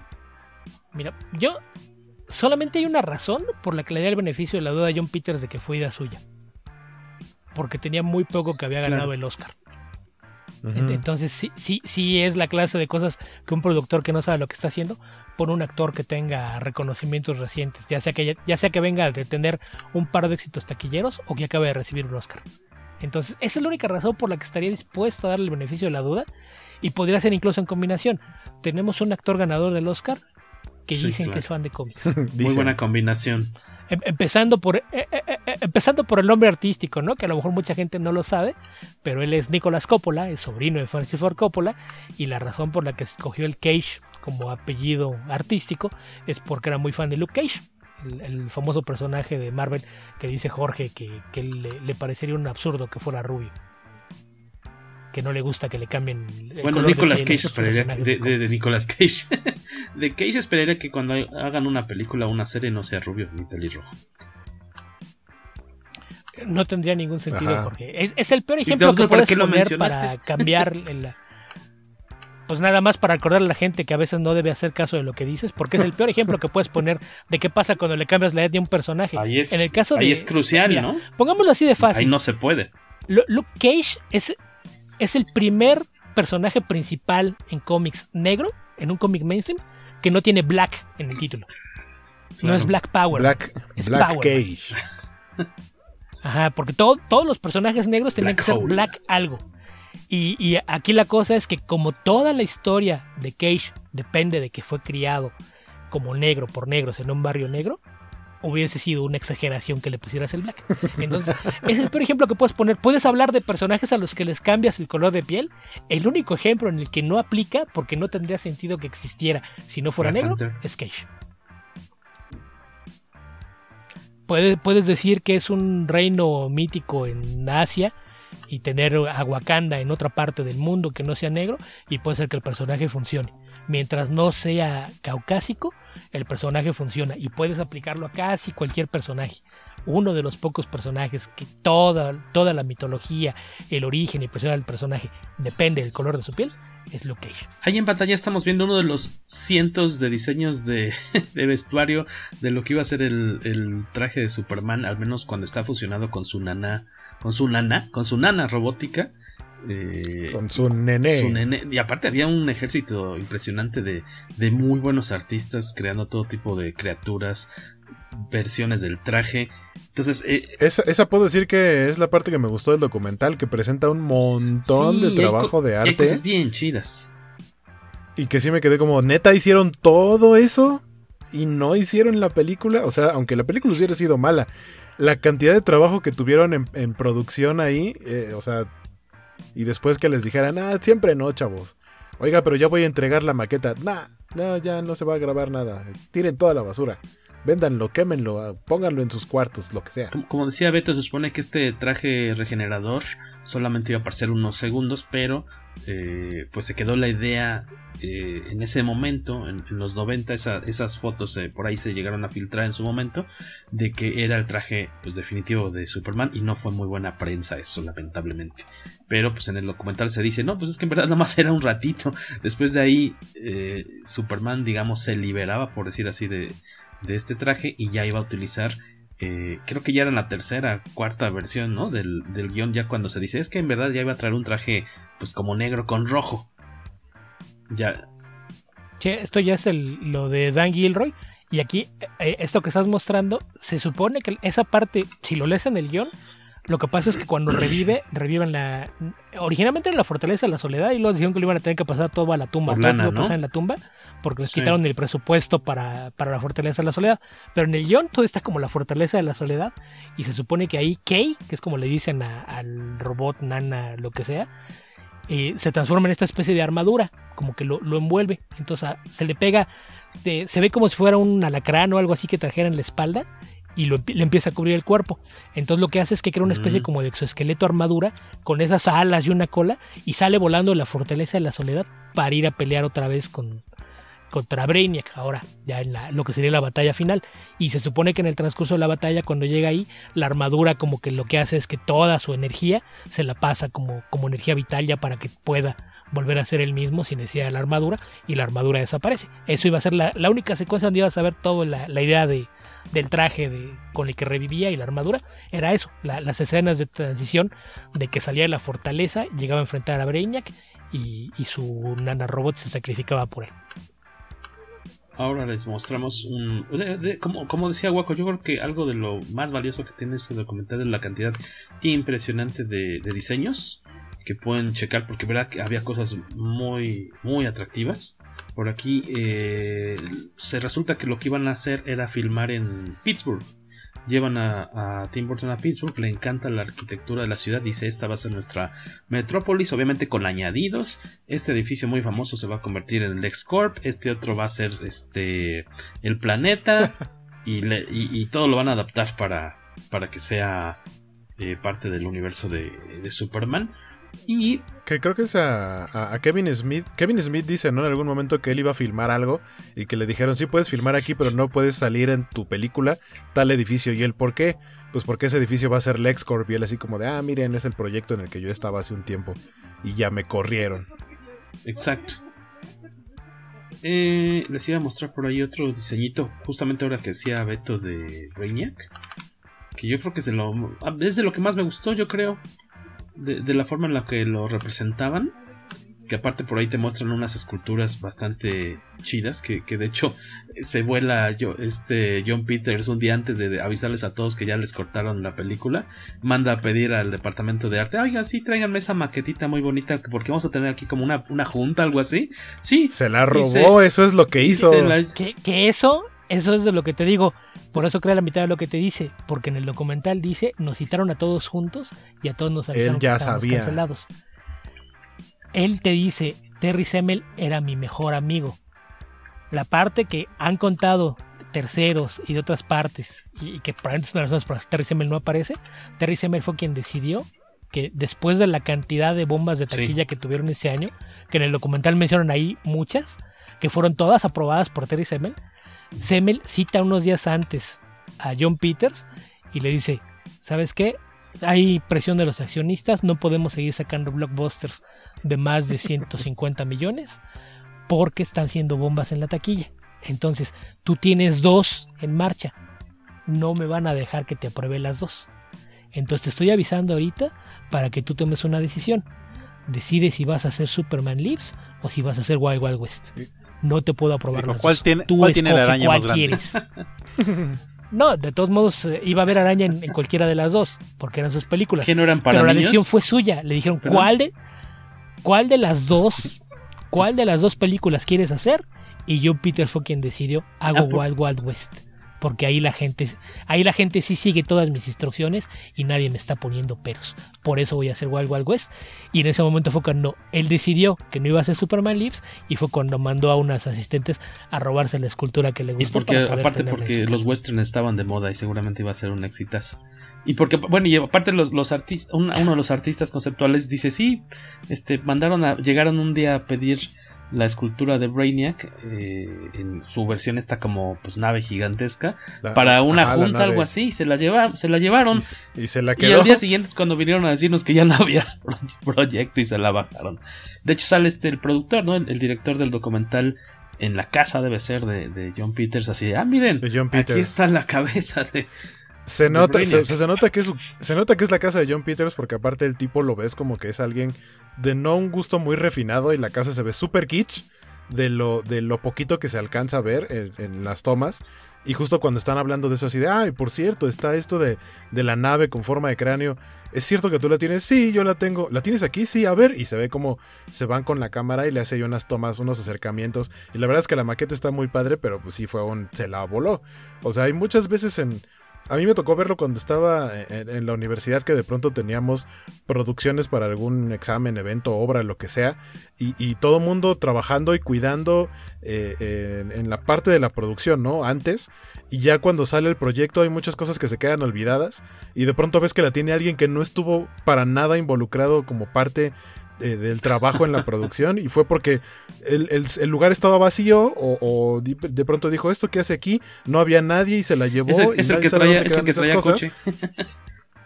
Y, básicamente les aplicó esa como de ah sí esa maquetita y le gustó y la tiene en una vitrina en su casa o sea y, no es lo único que debe no sé si ajá como cuando Jorge se volaba los carteles de cine cuando trabajaba en la Cinepolis pregúntame cuántos tengo Oye, y este, si alguien de ustedes del respetable público comicacero tuvo oportunidad de ir a, yo creo que ya tendrá como unos 5 años más o menos la exposición de Tim Burton acá en el Museo Franz Mayer, habrán visto dos o tres piececillas, eh, sketches y una maquetita, de hecho, de la de maqueta de Brainiac. Eh, lo malo es que no podías tomar fotos, entonces la única forma de tener esas fotos era comprando el libro de arte ahí en el museo o seguramente luego, seguramente está en Google. Eh, había unos bocetos de, pues muy al estilo obviamente de, Burton, porque era todo su, su, material original, de cómo él aterrizó ciertos personajes y ambientes, que de hecho a lo largo del documental te muestran como si este, pues el equipo de artistas tenía que, que adaptar de cierta forma la, las ideas muy básicas de, de Burton con estas, ya sabes, las espirales, estas como eh, montañitas curvas y, y, pues como que toda la... Las bestias, ¿no? La- ah, me gustó mucho también cuando presentan la cantidad de monstruos que tuvieron que diseñar. Porque fue de- es que se va a enfrentar a criaturas extraterrestres porque se supone que la nave de Brainiac era, Como este, una- tenía es- muchas como un especies, como un zoológico. zoológico. Ajá. Eh, de y tiene- se supone que de ahí escapaba Doomsday, ¿no, Waco? No recuerdo eso. De, Doomsday se escapa de la nave de Brainiac, ¿no? Que yo sepa. Ajá, sí. creo que era parte de su zoológico. Pero bueno, recuerdo que sí, que sí, Sí, está el, creo que sí. el diseño de, o sea, varios de los diseños de Doomsday. Y sí estoy de acuerdo eh, en que el diseño de, de- de- de Doomsday se parece mucho, o lo que presentan se parece mucho a que les dijeron a los, a los artistas, ustedes aviéntense eh, cualquier cantidad de diseños de criaturas que, que- que quieran. Y de pronto llegó el día en el que, ah, pues a nosotros nos gustaron este, este y este. Y hablan de John Peters que llegó con un niño y que Con- el niño le dijo al niño, su- tú escoge. Con sus morros. Ajá. Tú escoge, ¿cuáles te gustan? Y que escogieron los que a los de la producción a lo mejor no les habían latido tanto. Digo, sí, son algunos productores. Digo, esas de las cosas que tampoco te dicen. Él dice, sí, yo me presenté con mis hijos. Nah. Eso no es cierto porque algunos artistas dicen que llegó a llevar a tres o cuatro grupos distintos de niños, que eran lo- los que escogían monstruos. Y eso, si lo piensan un poquito, tiene una razón de ser. Como mencioné hace un rato, como productor, él tiene una tajada en todos Claro. los deals de merchandise. Él en lo que estaba pensando eran Claro. juguetes. Por eso quería naves, por eso quería que lo que reviera Superman fuera una armadura, porque eran accesorios y juguetes. Eso Sí, era lo que Por eso quería osos. en, en el lado de producción. Por eso quería los osos. Que lo de los osos es de, de las cosas también más, más estúpidas, porque los osos polares viven en el Polo Norte y la fortaleza de la soledad está en el Polo Sur. En el Polo Sur no Ah, hay pero osos explica. polares. Entonces, más allá de que. Más allá de que tan estúpida sea la idea de que es que se supone que llega Brainiac a, a la fortaleza de la soledad Ajá. a buscar a Superman y cuando llega frente a la fortaleza se encuentra unos osos y tiene que pelear contra los osos para entrar a la fortaleza que, que eso la- lo ha contado muchas veces Kevin Smith. La primera vez que lo contó, dice que le, le dijo, este, es que estaría bien que en lugar de que llegue y no haya nada, que se encuentre con lo que tenga que pelear antes de llegar a ver a Superman. No, pero pues es que, como que, sí, Superman debe tener algunos guardias o algo en la fortaleza de la soledad. O sea, es, Superman, ¿para qué necesitaría guardias? No sé, algo, algún animal, una criatura. ¿Qué te parecen unos osos? Sí, unos osos polares. Y le explica, es que los osos polares viven en el polo norte, la fortaleza de la soledad está en el polo sur. Eh, ¿Qué hay en el polo sur? Pingüinos. Pingüinos. Y le dijo, no, no, pingüinos ya los hicimos y los juguetes no se vendieron tan bien. Estaba pensando en Superman. Entonces, eso si no me recuerdo está en una entrevista de la Wizard. Esa Es no la había visto, esa referencia está Kevin buena. Y, y dice, no, pues, ¿sabes qué? No, no me importa que sea el pueblo equivocado, pon unos osos. En el primer guion no están los osos, en el segundo sí. Porque era de las cosas que, que exigió Peter, pero Ajá, porque pide tal cual, Sí, no así sí de que Superman tenga guaruras. Pero ¿por qué Sí. pues, Superman tendría guaruras? Ah, entonces ponle algo ahí con, con lo que tenga que pelear. Algo que ofrezca resistencia. Ajá. que, que fue lo, lo que decías hace un rato, que decía que creó una araña gigante, que, que decía que su argumento era que las arañas eran el depredador más peligroso en el mundo. Y que y cuando menciona a Kevin Smith lo de que le pidió unos osos, dice que es que no te das cuenta, los osos son uno de los animales más salvajes y peligrosos del mundo. La forma en la, O sea, en la que lo cuenta Kevin de- Smith es bastante divertida. En este documental y en el monólogo Sí. de San... ¿Es, es un monólogo de San Diego, Guaco? No, Es- bueno, es- es según alguna presentación, ¿no? Como- Lo ha presentado en, algún, en más de una ocasión, pero el- con una el que yo he universidad visto está, está en una universidad, sí. Divertidísimo, en verdad vale. Yo creo que dura como media hora, pero eh, aviéntenselo. Es, este cuate es este verborreico. Pero Ajá, parece el especial de stand-up de Kevin es Smith muy sobre, bueno, aviéntenselo. sobre la película de Superman que no sé. Oye, Carlos Rambert, interrumpimos un momento tus actividades laborales para a- a- hacerte una pregunta. De este documental, por el lado, tú como, como artista también, ¿qué es lo más atractivo que viste por el lado de, de, pues este arte conceptual? Pues todo el diseño de producción. Lo que pasa es que, no sé ustedes, pero yo la primera vez que me enteré de esta película de Superman era como una leyenda urbana, que era un traje de... Era Nicolas Cage, que no, el traje azul de Superman, pero tenía como los ojos entrecerrados. Y, el, y el traje se parecía tan plasticoso que también parecía que, que habían como es un Photoshop este primigenio de que le habían quitado la cabeza a un- una figura de acción y le habían, nada más habían puesto a, a Nicolas Cage. Y durante, durante años se ve, este, decían que era que no existía tal película. Pero de repente ya con este, con este, ya después, años después, lo de Kevin Smith con la plática de que sí, sí existió y su anécdota de su paso a través de la producción. Por eso este era como la lo que más ve de la película y cuando llegué a este documental sí me asombró la cantidad de diseños de producción y arte conceptual que hubo de la película. Que es súper triste como... Te interrumpí, Carlos. No, no, yo quiero decir, este, es que generalmente eso es lo primero que arranca una película, es como todo el arte conceptual de cómo se va a lanzar la película y es como la, los artistas rebotan ideas, pues, todos son son este muy, muy poderosos esos diseños y tal vez no todos iban a llegar al final a la, al resultado que íbamos a ver en pantalla, pero no es como la, lo más disfrutable. Creo que también es una de las cosas más padres cuando, cuando venden los, los libros del arte de la película es que ves todo, todos los diseños que hubo detrás para antes de llegar al resultado final. Que, que, es también como de la parte triste de este documental, cómo ves a los... eh, por una parte es triste y por otra dices, qué bueno que no siguió adelante porque se ve que sí. Esta parte de que llevara Peters a los chavitos como ahí, como si fueran un focus group, a ver qué les gustaba uh -huh. y eligieran dibujos que cuando en verdad, o sea, como si fueran mercancía, cuando en verdad eran arte. Este, y por ahí uno de los, de los artistas menciona que era como una falta de respeto, que era humillante para ellos que uh -huh. llegaran niños a elegir sobre su trabajo en cosas que llevaban semanas o meses trabajando y, y simplemente porque los niños no lo habían elegido, este, pues ya, ya estaba descartado. Eh, por ese lado sí hace que te caiga bastante mal Peters por la falta de respeto a los artistas. Eh, y por otro lado, también como que descorazona ver que tanto tiempo le dedicaron. En, también los cuates de vestuario, ¿no? Porque se ve que le metieron todo el tiempo el mundo haciendo pruebas con distintos materiales. Incluso ahí mencionan a la compañía 3M. Que, que a cada rato les mandaba uh -huh. como muestras de materiales este, distintos para ver qué funcionaba mejor. Para lograr como el, el reflejante. Y sí, así. sí. O sea, ¿qué, qué, efecto de luz podía tener el traje. Y que ya cuando ves el traje, traje final de, de, ya de Superman de Cage, no se ve nada mal, ¿no? O sea, lejos de este que es el como translúcido. Eh, uh -huh. De hecho, se me hace como pues, parecido al tercer, al de Val Kilmer, que no se me hace feo. Pero Ajá. es como por, por ahí va, ¿no? Y de hecho el diseño de la S también bastante sobre y con los colores vivos como debería ser Superman. Muy distinto a los que pre presentan en las pruebas iniciales del traje, ¿no? Que es más como anguloso, uh -huh. más, más este... Que, que el escudo del, del, traje como... Eh, eh, de la nana, el, el, traje que lo revive, que de hecho es el que, el que tienes aquí ahorita, un, uno, algunos de los diseños. La S que usan ahí es muy, como dices, muy angulosa y por momentos me recuerda a, a la del traje azul. eléctrico de Superman. Ajá, el traje azul. Un poquito más estirado, como, como si se lo hubieran embarrado. Este, o le hubiera quedado chico el traje y hubiera estirado demasiado ahí en sus pectorales. Que no es que tenga muchos Nicolas Cage. Que por cierto, eh, dentro de las cosas que presentan en el documental es, eh, dicen, ok, tú eres, vas a ser Superman, pero Superman no solo es Superman, también es Clark Kent, entonces le hacen pruebas de vestuario de, y de look, de peinado para ver cómo, cómo se vería como Clark Kent. Y Dios mío, qué cosa tan horrible, qué bueno que no sucedió eso. Pero fíjate que dentro del concepto como te lo venden, la idea funcionaba.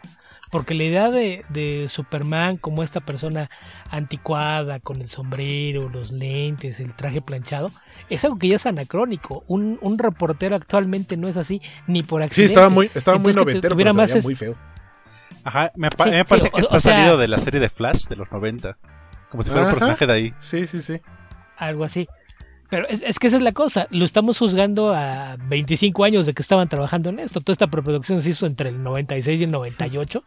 Entonces, para los 90, creo que la idea, si tuvieras un, un personaje que fuera el, el reportero, el, nerd, el, el, que está todo el tiempo en la máquina de escribir, al que nadie se toma en serio y que es lo más lejano a un héroe de acción que pudieras tener, era el look que le, le hubieras puesto. Entonces, al momento, no, no me parece que era algo tan, tan descabellado que fuera por ese lado el, el, desarrollo del personaje. Además, una cosa es cómo, cómo se ve cuando ves pruebas de vestuario y demás. a cómo, cómo funciona ya que tienes al actor en personaje y demás. Entonces, a mí me parece que hay muchas cosas interesantes en lo que estaban haciendo. Los diseños de criaturas, la idea de la fortaleza de la soledad, esta idea de, de tener un Superman un poquito harto de tener que vivir separado del mundo.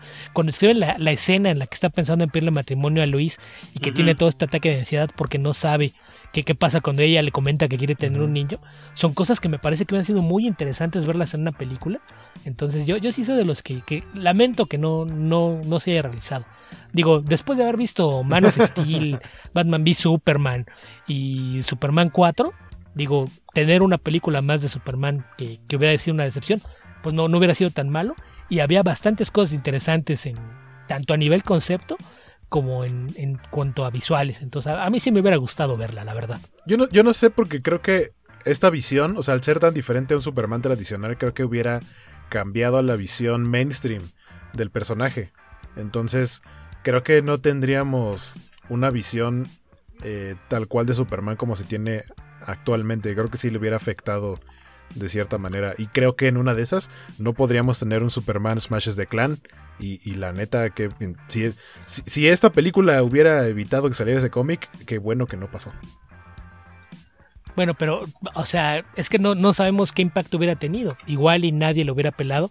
Porque si esas vamos, la imagen de lo que es Superman se puede haber visto afectada por Man of Steel. Y por fortuna no pasó.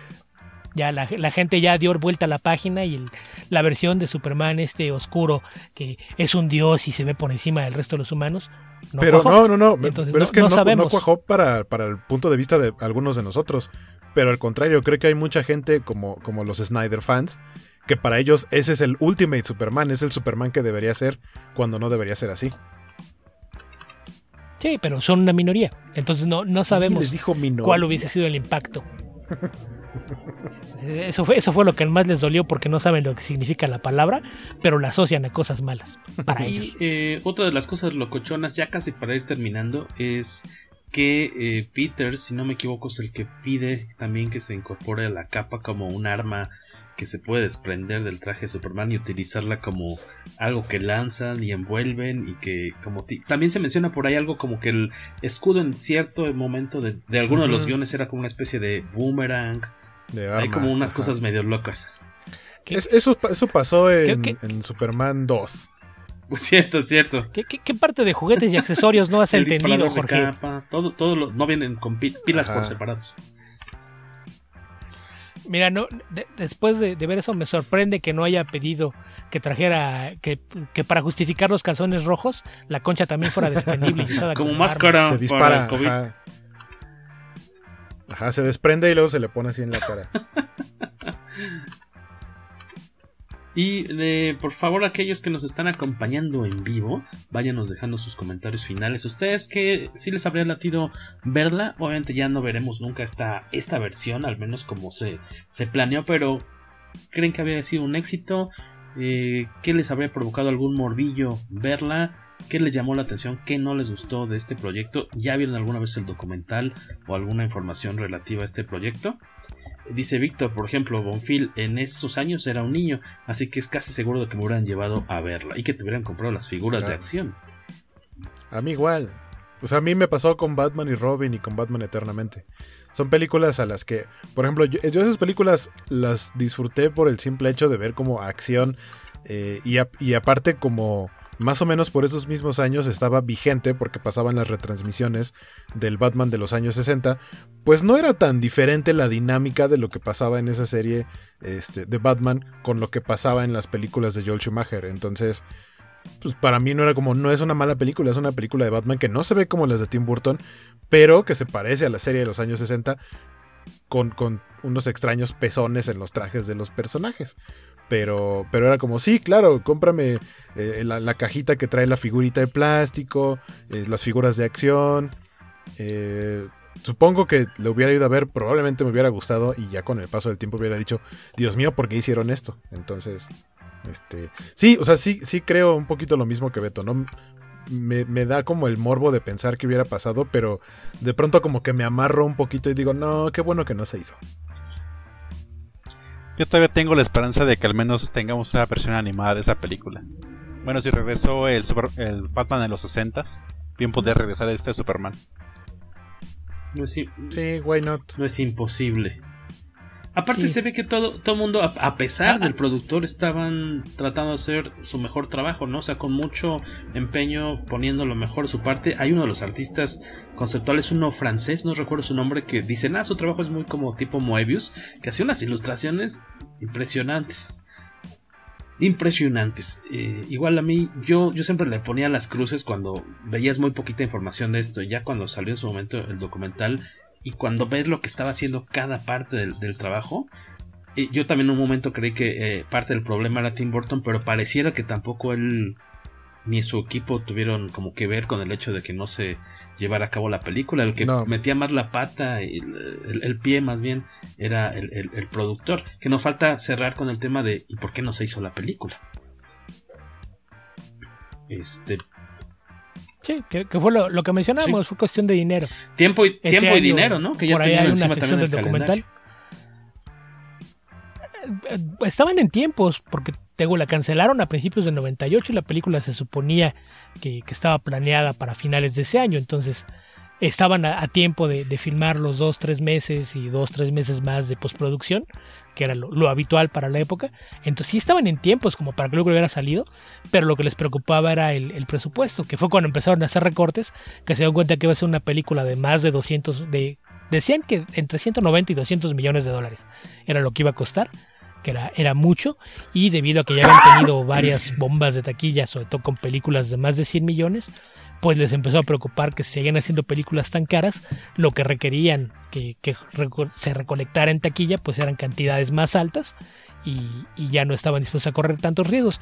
Pero volviendo a ponerlo en, la balanza, después de ver Wild Wild West, Wild West costó 170 millones y es una vil porquería que no vale, no vale la hora y media o dos horas que pasa en el cine.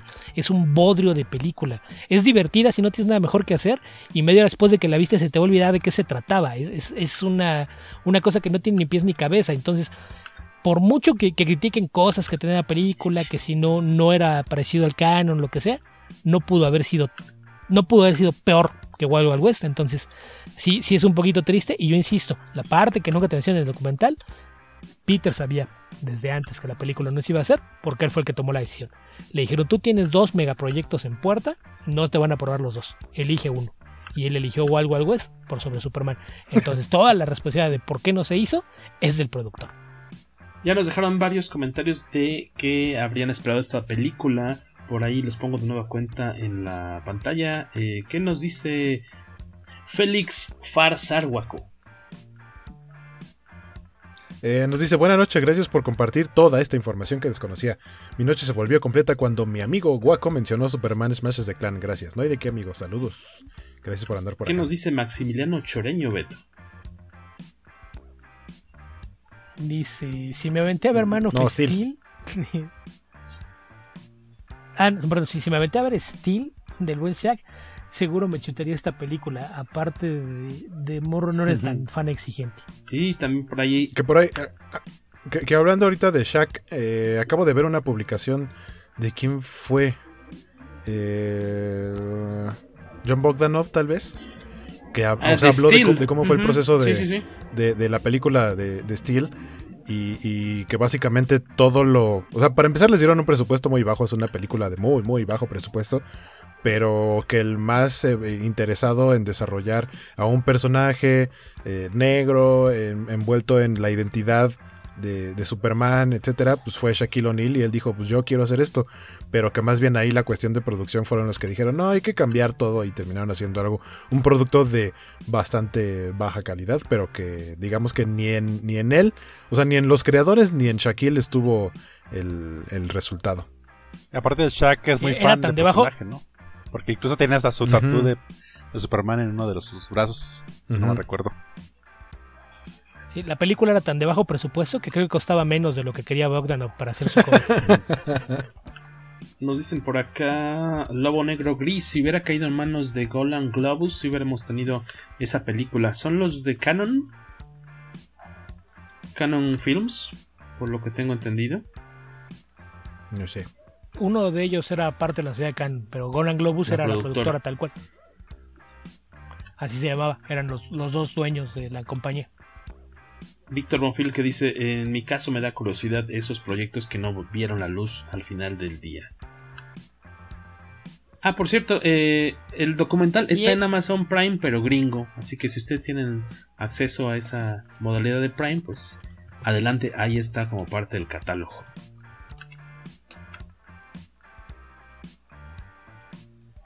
Creo que son los comentarios que tenemos. Sí, eso, los proyectos yo, que Yo no, les decía que no está en, la luz, en ¿eh? YouTube. O sea, si, si buscan tal cual en Google, está el documental y está con subtítulos al español. O sea, Yo lo encontré en no subtítulos al francés. tener Prime.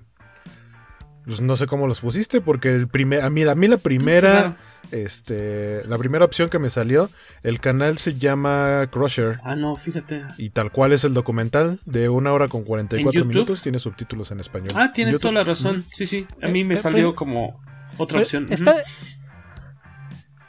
Estás viendo que Jorge no puede usar el IMDB con los títulos originales porque se lo lo pone todo en castellano.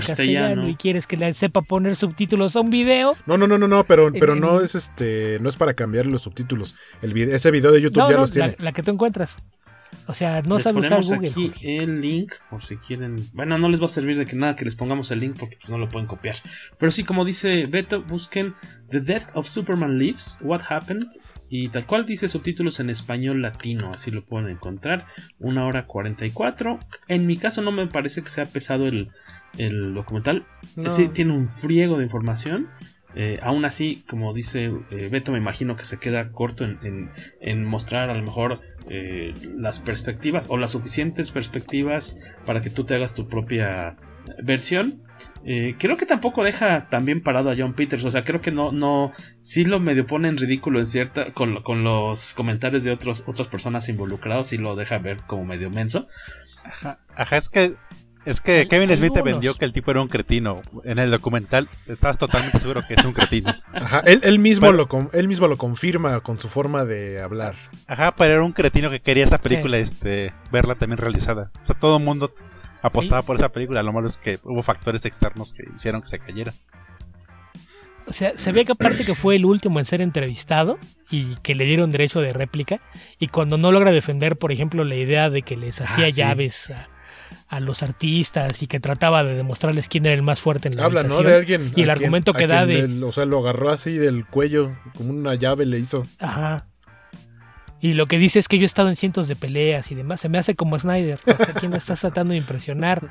Estás, estás hablando con tus subordinados. Que nadie se te va a poner al brinco porque lo corres. O sea, es ridículo. La peor forma de querer demostrar que eres fuerte y poderoso es esa. Se me hace el mismo tipo de cretino imbécil que saca Snyder. Pero a eso súmenle todo el tema de, de lo del acoso sexual, su supuesta autobiografía, la tradición de ser carroñero de la industria, y sí, se- sí es una persona que lo, lo deja medio mal parado, pero sí le, le da algunas salidas como para darle el beneficio de la duda que no Lo, se merecía. lo- lo deja como si fuera parte del equipo. Y como que también fue una víctima al no haber podido realizar su película. En vez de, un- en vez de como un culpable. que na- no, no te deja claro eso. Él, ahí te, te dice, ah, nos juntaron a todos en, en la habitación para decirnos que la película no se hacía, cuando él un día antes mandó a que le trajeran su escultura favorita de todo el trabajo de preproducción. Insisto, en alguna otra entrevista aparece eso. Terry Sime le avisó antes, tú tienes dos megaproyectos en puerta, no van a pasar los dos, los accionistas nos cuelgan si hacemos los dos, escoge uno. Y esto, yo recuerdo, eh, ustedes están hablando de, que eran muy niños. Yo, yo ya era adulto para aquel entonces, estaba el internet en ciernes. Y si te metías a, los grupos de discusión, todos aquellos de los de Rec Arts, quien, quien recuerde cómo funcionaba el internet de aquel entonces, los foros de mensajes y demás, había muchísima información que iba apareciendo por ahí de entrevistas y demás, más lo que aparecía en revistas impresas, que además de, de Wizard en aquel entonces había tres o cuatro revistas más. Pues es, que nosotros íbamos armando el rompecabezas de, qué estaba pasando y si salieran muchas notas. Que les digo, aparte los dos temas ñoños de películas de superhéroes más importantes, habría que ver que entonces no había películas de superhéroes. Y los dos grandes escándalos fue que en cuestión de dos o tres años se dio el Spider-Man de James Cameron que no fue a ninguna parte y el Superman de Tim Burton que no fue a ninguna parte. Entonces sí, sí eran como que temas que dominaban todos los foros de discusión y los pocos medios especializados en cómic que había en aquel entonces, cuando el internet todavía estaba en pañales. Y por cierto, antes de despedirnos, les recordamos que la próxima semana ya llegamos al episodio 200. Nos dará mucho gusto si nos ayudan a compartir este episodio y que nos acompañen obviamente en la transmisión del episodio 200 que por el momento al menos lo tenemos considerado para dos temas. Podrían cambiar, a menos si ustedes nos dicen, nos dan una muy buena razón o un muy buen tema.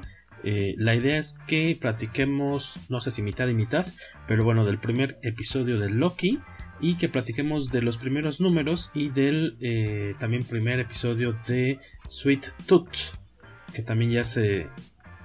Para entonces Sweet Tooth ya está completa. Pues porque, a duras penas Ah, vamos a hecho- poder- de hecho- tenemos que leer 12 números, por lo menos nosotros de cómics, y aparte ver el episodio inicial y el de Loki. Ya es mucha tarea. 12 de Pero 46 son un cómics y buen- medio. di- que di, existen que antes vamos a leer Sweet 12. Tooth. Eh, mira, ahí eh, aquellos que dicen no hay tiempo suficiente, en Comic Verso le dedicamos el especial de Patreon del mes de mayo a Sweet Tooth. Esteban creo que los leyó la serie completa, los 40 números de la serie regular, los leyó en creo que dos días. Ya lo corrieron Y de yo su a manera chamba, de ¿o cómo le experimento de ver realmente Bueno, no, y yo para ver qué tan rápido era, el día sábado, el, el- el sábado, el- lo grabamos ese sábado en la noche. El sábado en la mañana decía hacer el experimento qué tanto me tomaba leer la serie completa. Empecé por lo que no había leído, que era la miniserie de, de Return, que se publicó este año, terminó hace unas semanas. Leí primero esos seis números y luego me fui sobre la serie regular y alcancé a leer 36 cómics de la serie regular. Leí 42 cómics en el transcurso del sábado. Entonces, no me digan que no se puede, porque yo leí 42 números de Sweet Tooth y si hubiera tenido una hora más antes de que ahora sí íbamos a grabar, Eso- acabo con la serie entera. eso- y eso no es historia humano. corta del 100 Cal. Eso, eso, no se llama- eso no es leer, Beto, eso es computar. Eso es. Procesé. Mira, y, en- Procesé. y en, y. Comic Verso voy a aplicar la Estebaniña y voy a hablar de lucha libre en vez del. Arrancaba las páginas y las arrancaba las páginas, se las comía y las almacenaba. Nah, porque aparte se, se lee bastante rápido. Si no lees los textos, sí, si nada más lees mo- los monitos, sí, sí, sí alcanzas a leer cuarenta y cuantos. 42. En total leí 42 números. No, no sé exactamente a qué horas empecé en la mañana. Terminé como a las Madre 7 de la noche. A lo mejor fueron, no sé, unas. A lo mejor fueron unas 9 Con 10 pausas horas, para ir a los pits, me imagino. Eh, pues con pausas para des- pues, para ir al baño, Por para, eso, para ir a los comer, pits. para almorzar, para descansar la vista, para contestar correos. Entonces no, no fueron tampoco de corrido, pero sí. Si hubiéramos grabado una hora más tarde de lo que grabamos, hubiera leído todo. Dice- Dice el Benjas chido, es que en el mundo de 31 minutos el tiempo pasa más lento. Por cierto, ¿qué tan? Pero ese ese es una Esteban. encuestita ahí en Twitter. eh, ¿Qué tanto te habría gustado ver a Nicolas Cage como Superman dirigido por Tim Burton? Y al momento eh, quedó, pues miren, 53.3% votaron que era la peor idea del mundo. 37.8% habría estado interesante. 0% tal vez con otro director y un 8.9% volaría a verlo. Todavía sigue la encuesta por si quieren pasar ahí a Comicase Revista en Twitter para dejarnos su opinión. Pero ya no creo que eh, durante todo el día iban muy parejitos entre la peor idea del mundo y habría estado interesante. En las últimas horas ya despegó un poquito más, pero chequense el documental, creo que les podría hacer cambiar la, la- e- esa idea. Yo, yo, yo creo que sí. Al menos les podría dar un poquillo de curiosidad de lo que pudo haber sido esta película. Especial musical para el episodio 200. No tenemos, no podemos poner música. No podemos poner música. Duraría muy poco ese episodio al aire. Porque Ajá, podemos, podemos poner música sin derechos como la que yo pongo de fondo en mis Covers. streams, pero no van a conocer ninguna canción. covers. Nada más, ¿no? O versiones en vivo. Esas no las cachan, ¿no? Como de grabadas sé. de conciertos. Grabadas de conciertos que no sean Ajá, oficiales. depende, sí. Depende, si es una melodía muy conocida, así sea un cover y en vivo, el, el algoritmo Saludos la a va a Guía pescar. Comics que nos decía de este especial. A- a- además, el algoritmo, en particular el de YouTube, es uno de los algoritmos Mm. más tramposos porque es muy abierto a que registres lo que se te dé la gana. Tan es así que puedes poner de repente piezas de música clásica que son dominio público desde hace mucho y resulta que alguien la tiene registrada como si fuera suya.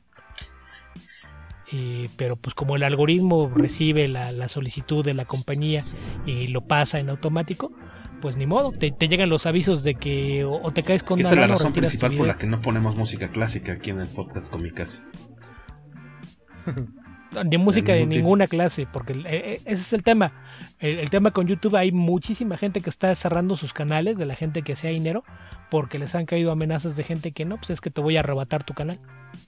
Justamente por eso, porque el algoritmo con esta idea de automatizarlo todo, hay empresas que se dedican a registrar cosas que no, sobre las que no tienen control de los derechos y nada más es para pues mientras, gente. Mientras nosotros Entonces, seguimos teniendo el control del podcast no y antes de que nos lo arrebaten, pues esperamos que estén de, con nosotros en el episodio 200 la próxima semana, que le den retweet, hashtag tantita madre, cuando publicamos que tenemos episodio nuevo.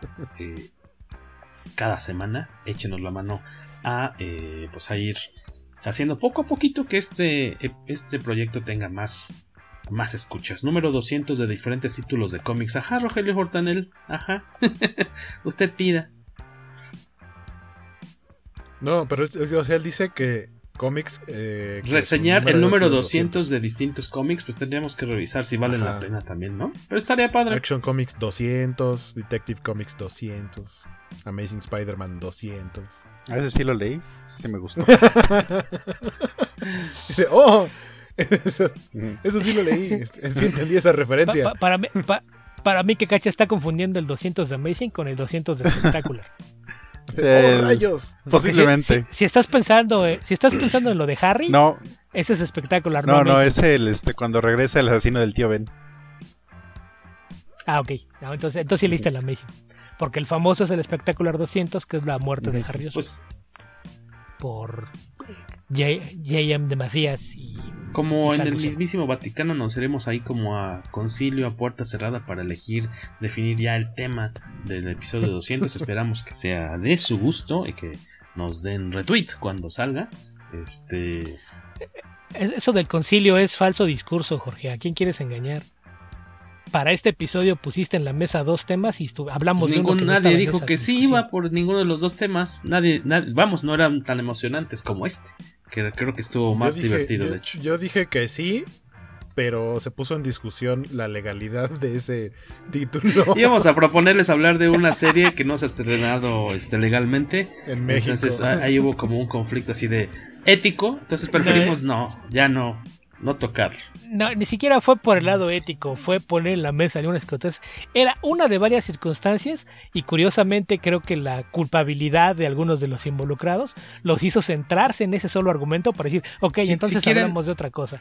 Yo planteé tres o cuatro argumentos por los que no me parecía la mejor idea y ustedes se agarraron Si solamente quieren de uno. eh, saber qué tan chida está la serie de Modoc, porque aquí en el podcast Comicase no vamos a hablar de ello, revisen el episodio que ayer sí sacó nuestros amigos de Monsters and Geeks que platicaron de la serie. Eh, chequenlo, seguramente en algún momento de ¿Cómo próximos, la, pud- cómo la habrán podido ver próximos ellos? episodios tendremos a alguno de los amigos de Monsters and Geeks platicando acá con nosotros, no de Modoc, este, de algún otro tema. De alguna otra cosa, otro de algún otro tema pirateado. Exactamente.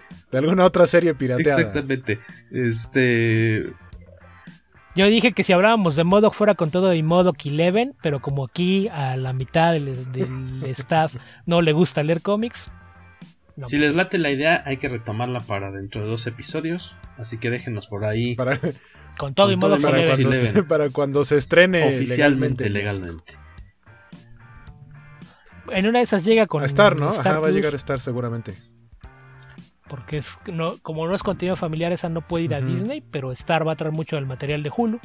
Entonces probablemente en un par de meses que aparezca Star por acá, seguramente por ahí vendrá Modoc. Oigan, pues ya es hora de romper una jerga. Este, ya es tarde, ya pasó de medianoche. Es momento de Y despedirnos, ¿no? patearte la... ¿Qué? Exactamente. Oigan, este, gracias a todos los que so- sobrevivieron hasta este momento de la grabación por acompañarnos en el episodio 199. Este, nosotros de este lado, Jorge Tobalín. Ah, mañana vi jueves, si nos están escuchando ahorita en vivo, eh, vamos a colaborar en un, igual en el, en el- las redes sociales, en el Facebook de Monsters and Geeks. Vamos a estar a varios amigos comiqueros platicando ahí de diversos, son como tres temas de comiqueros eh, poperos eh, a las 8 de la noche. Ahí conéctense. Creo que va a estar divertido. De todos modos, vamos a compartir bien la, información en redes sociales este jueves, en el transcurso de la mañana. Creo que por mi lado es el único aviso parroquial. Recordarles que tenemos todavía el artbook de Janet Basaldúa.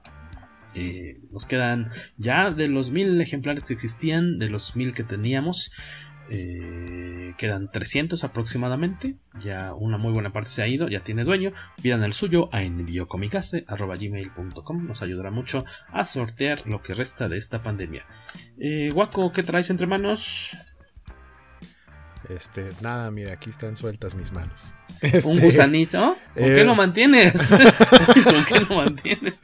Eso no se ve que queda como joven. puro pan y quesito, ¿eh?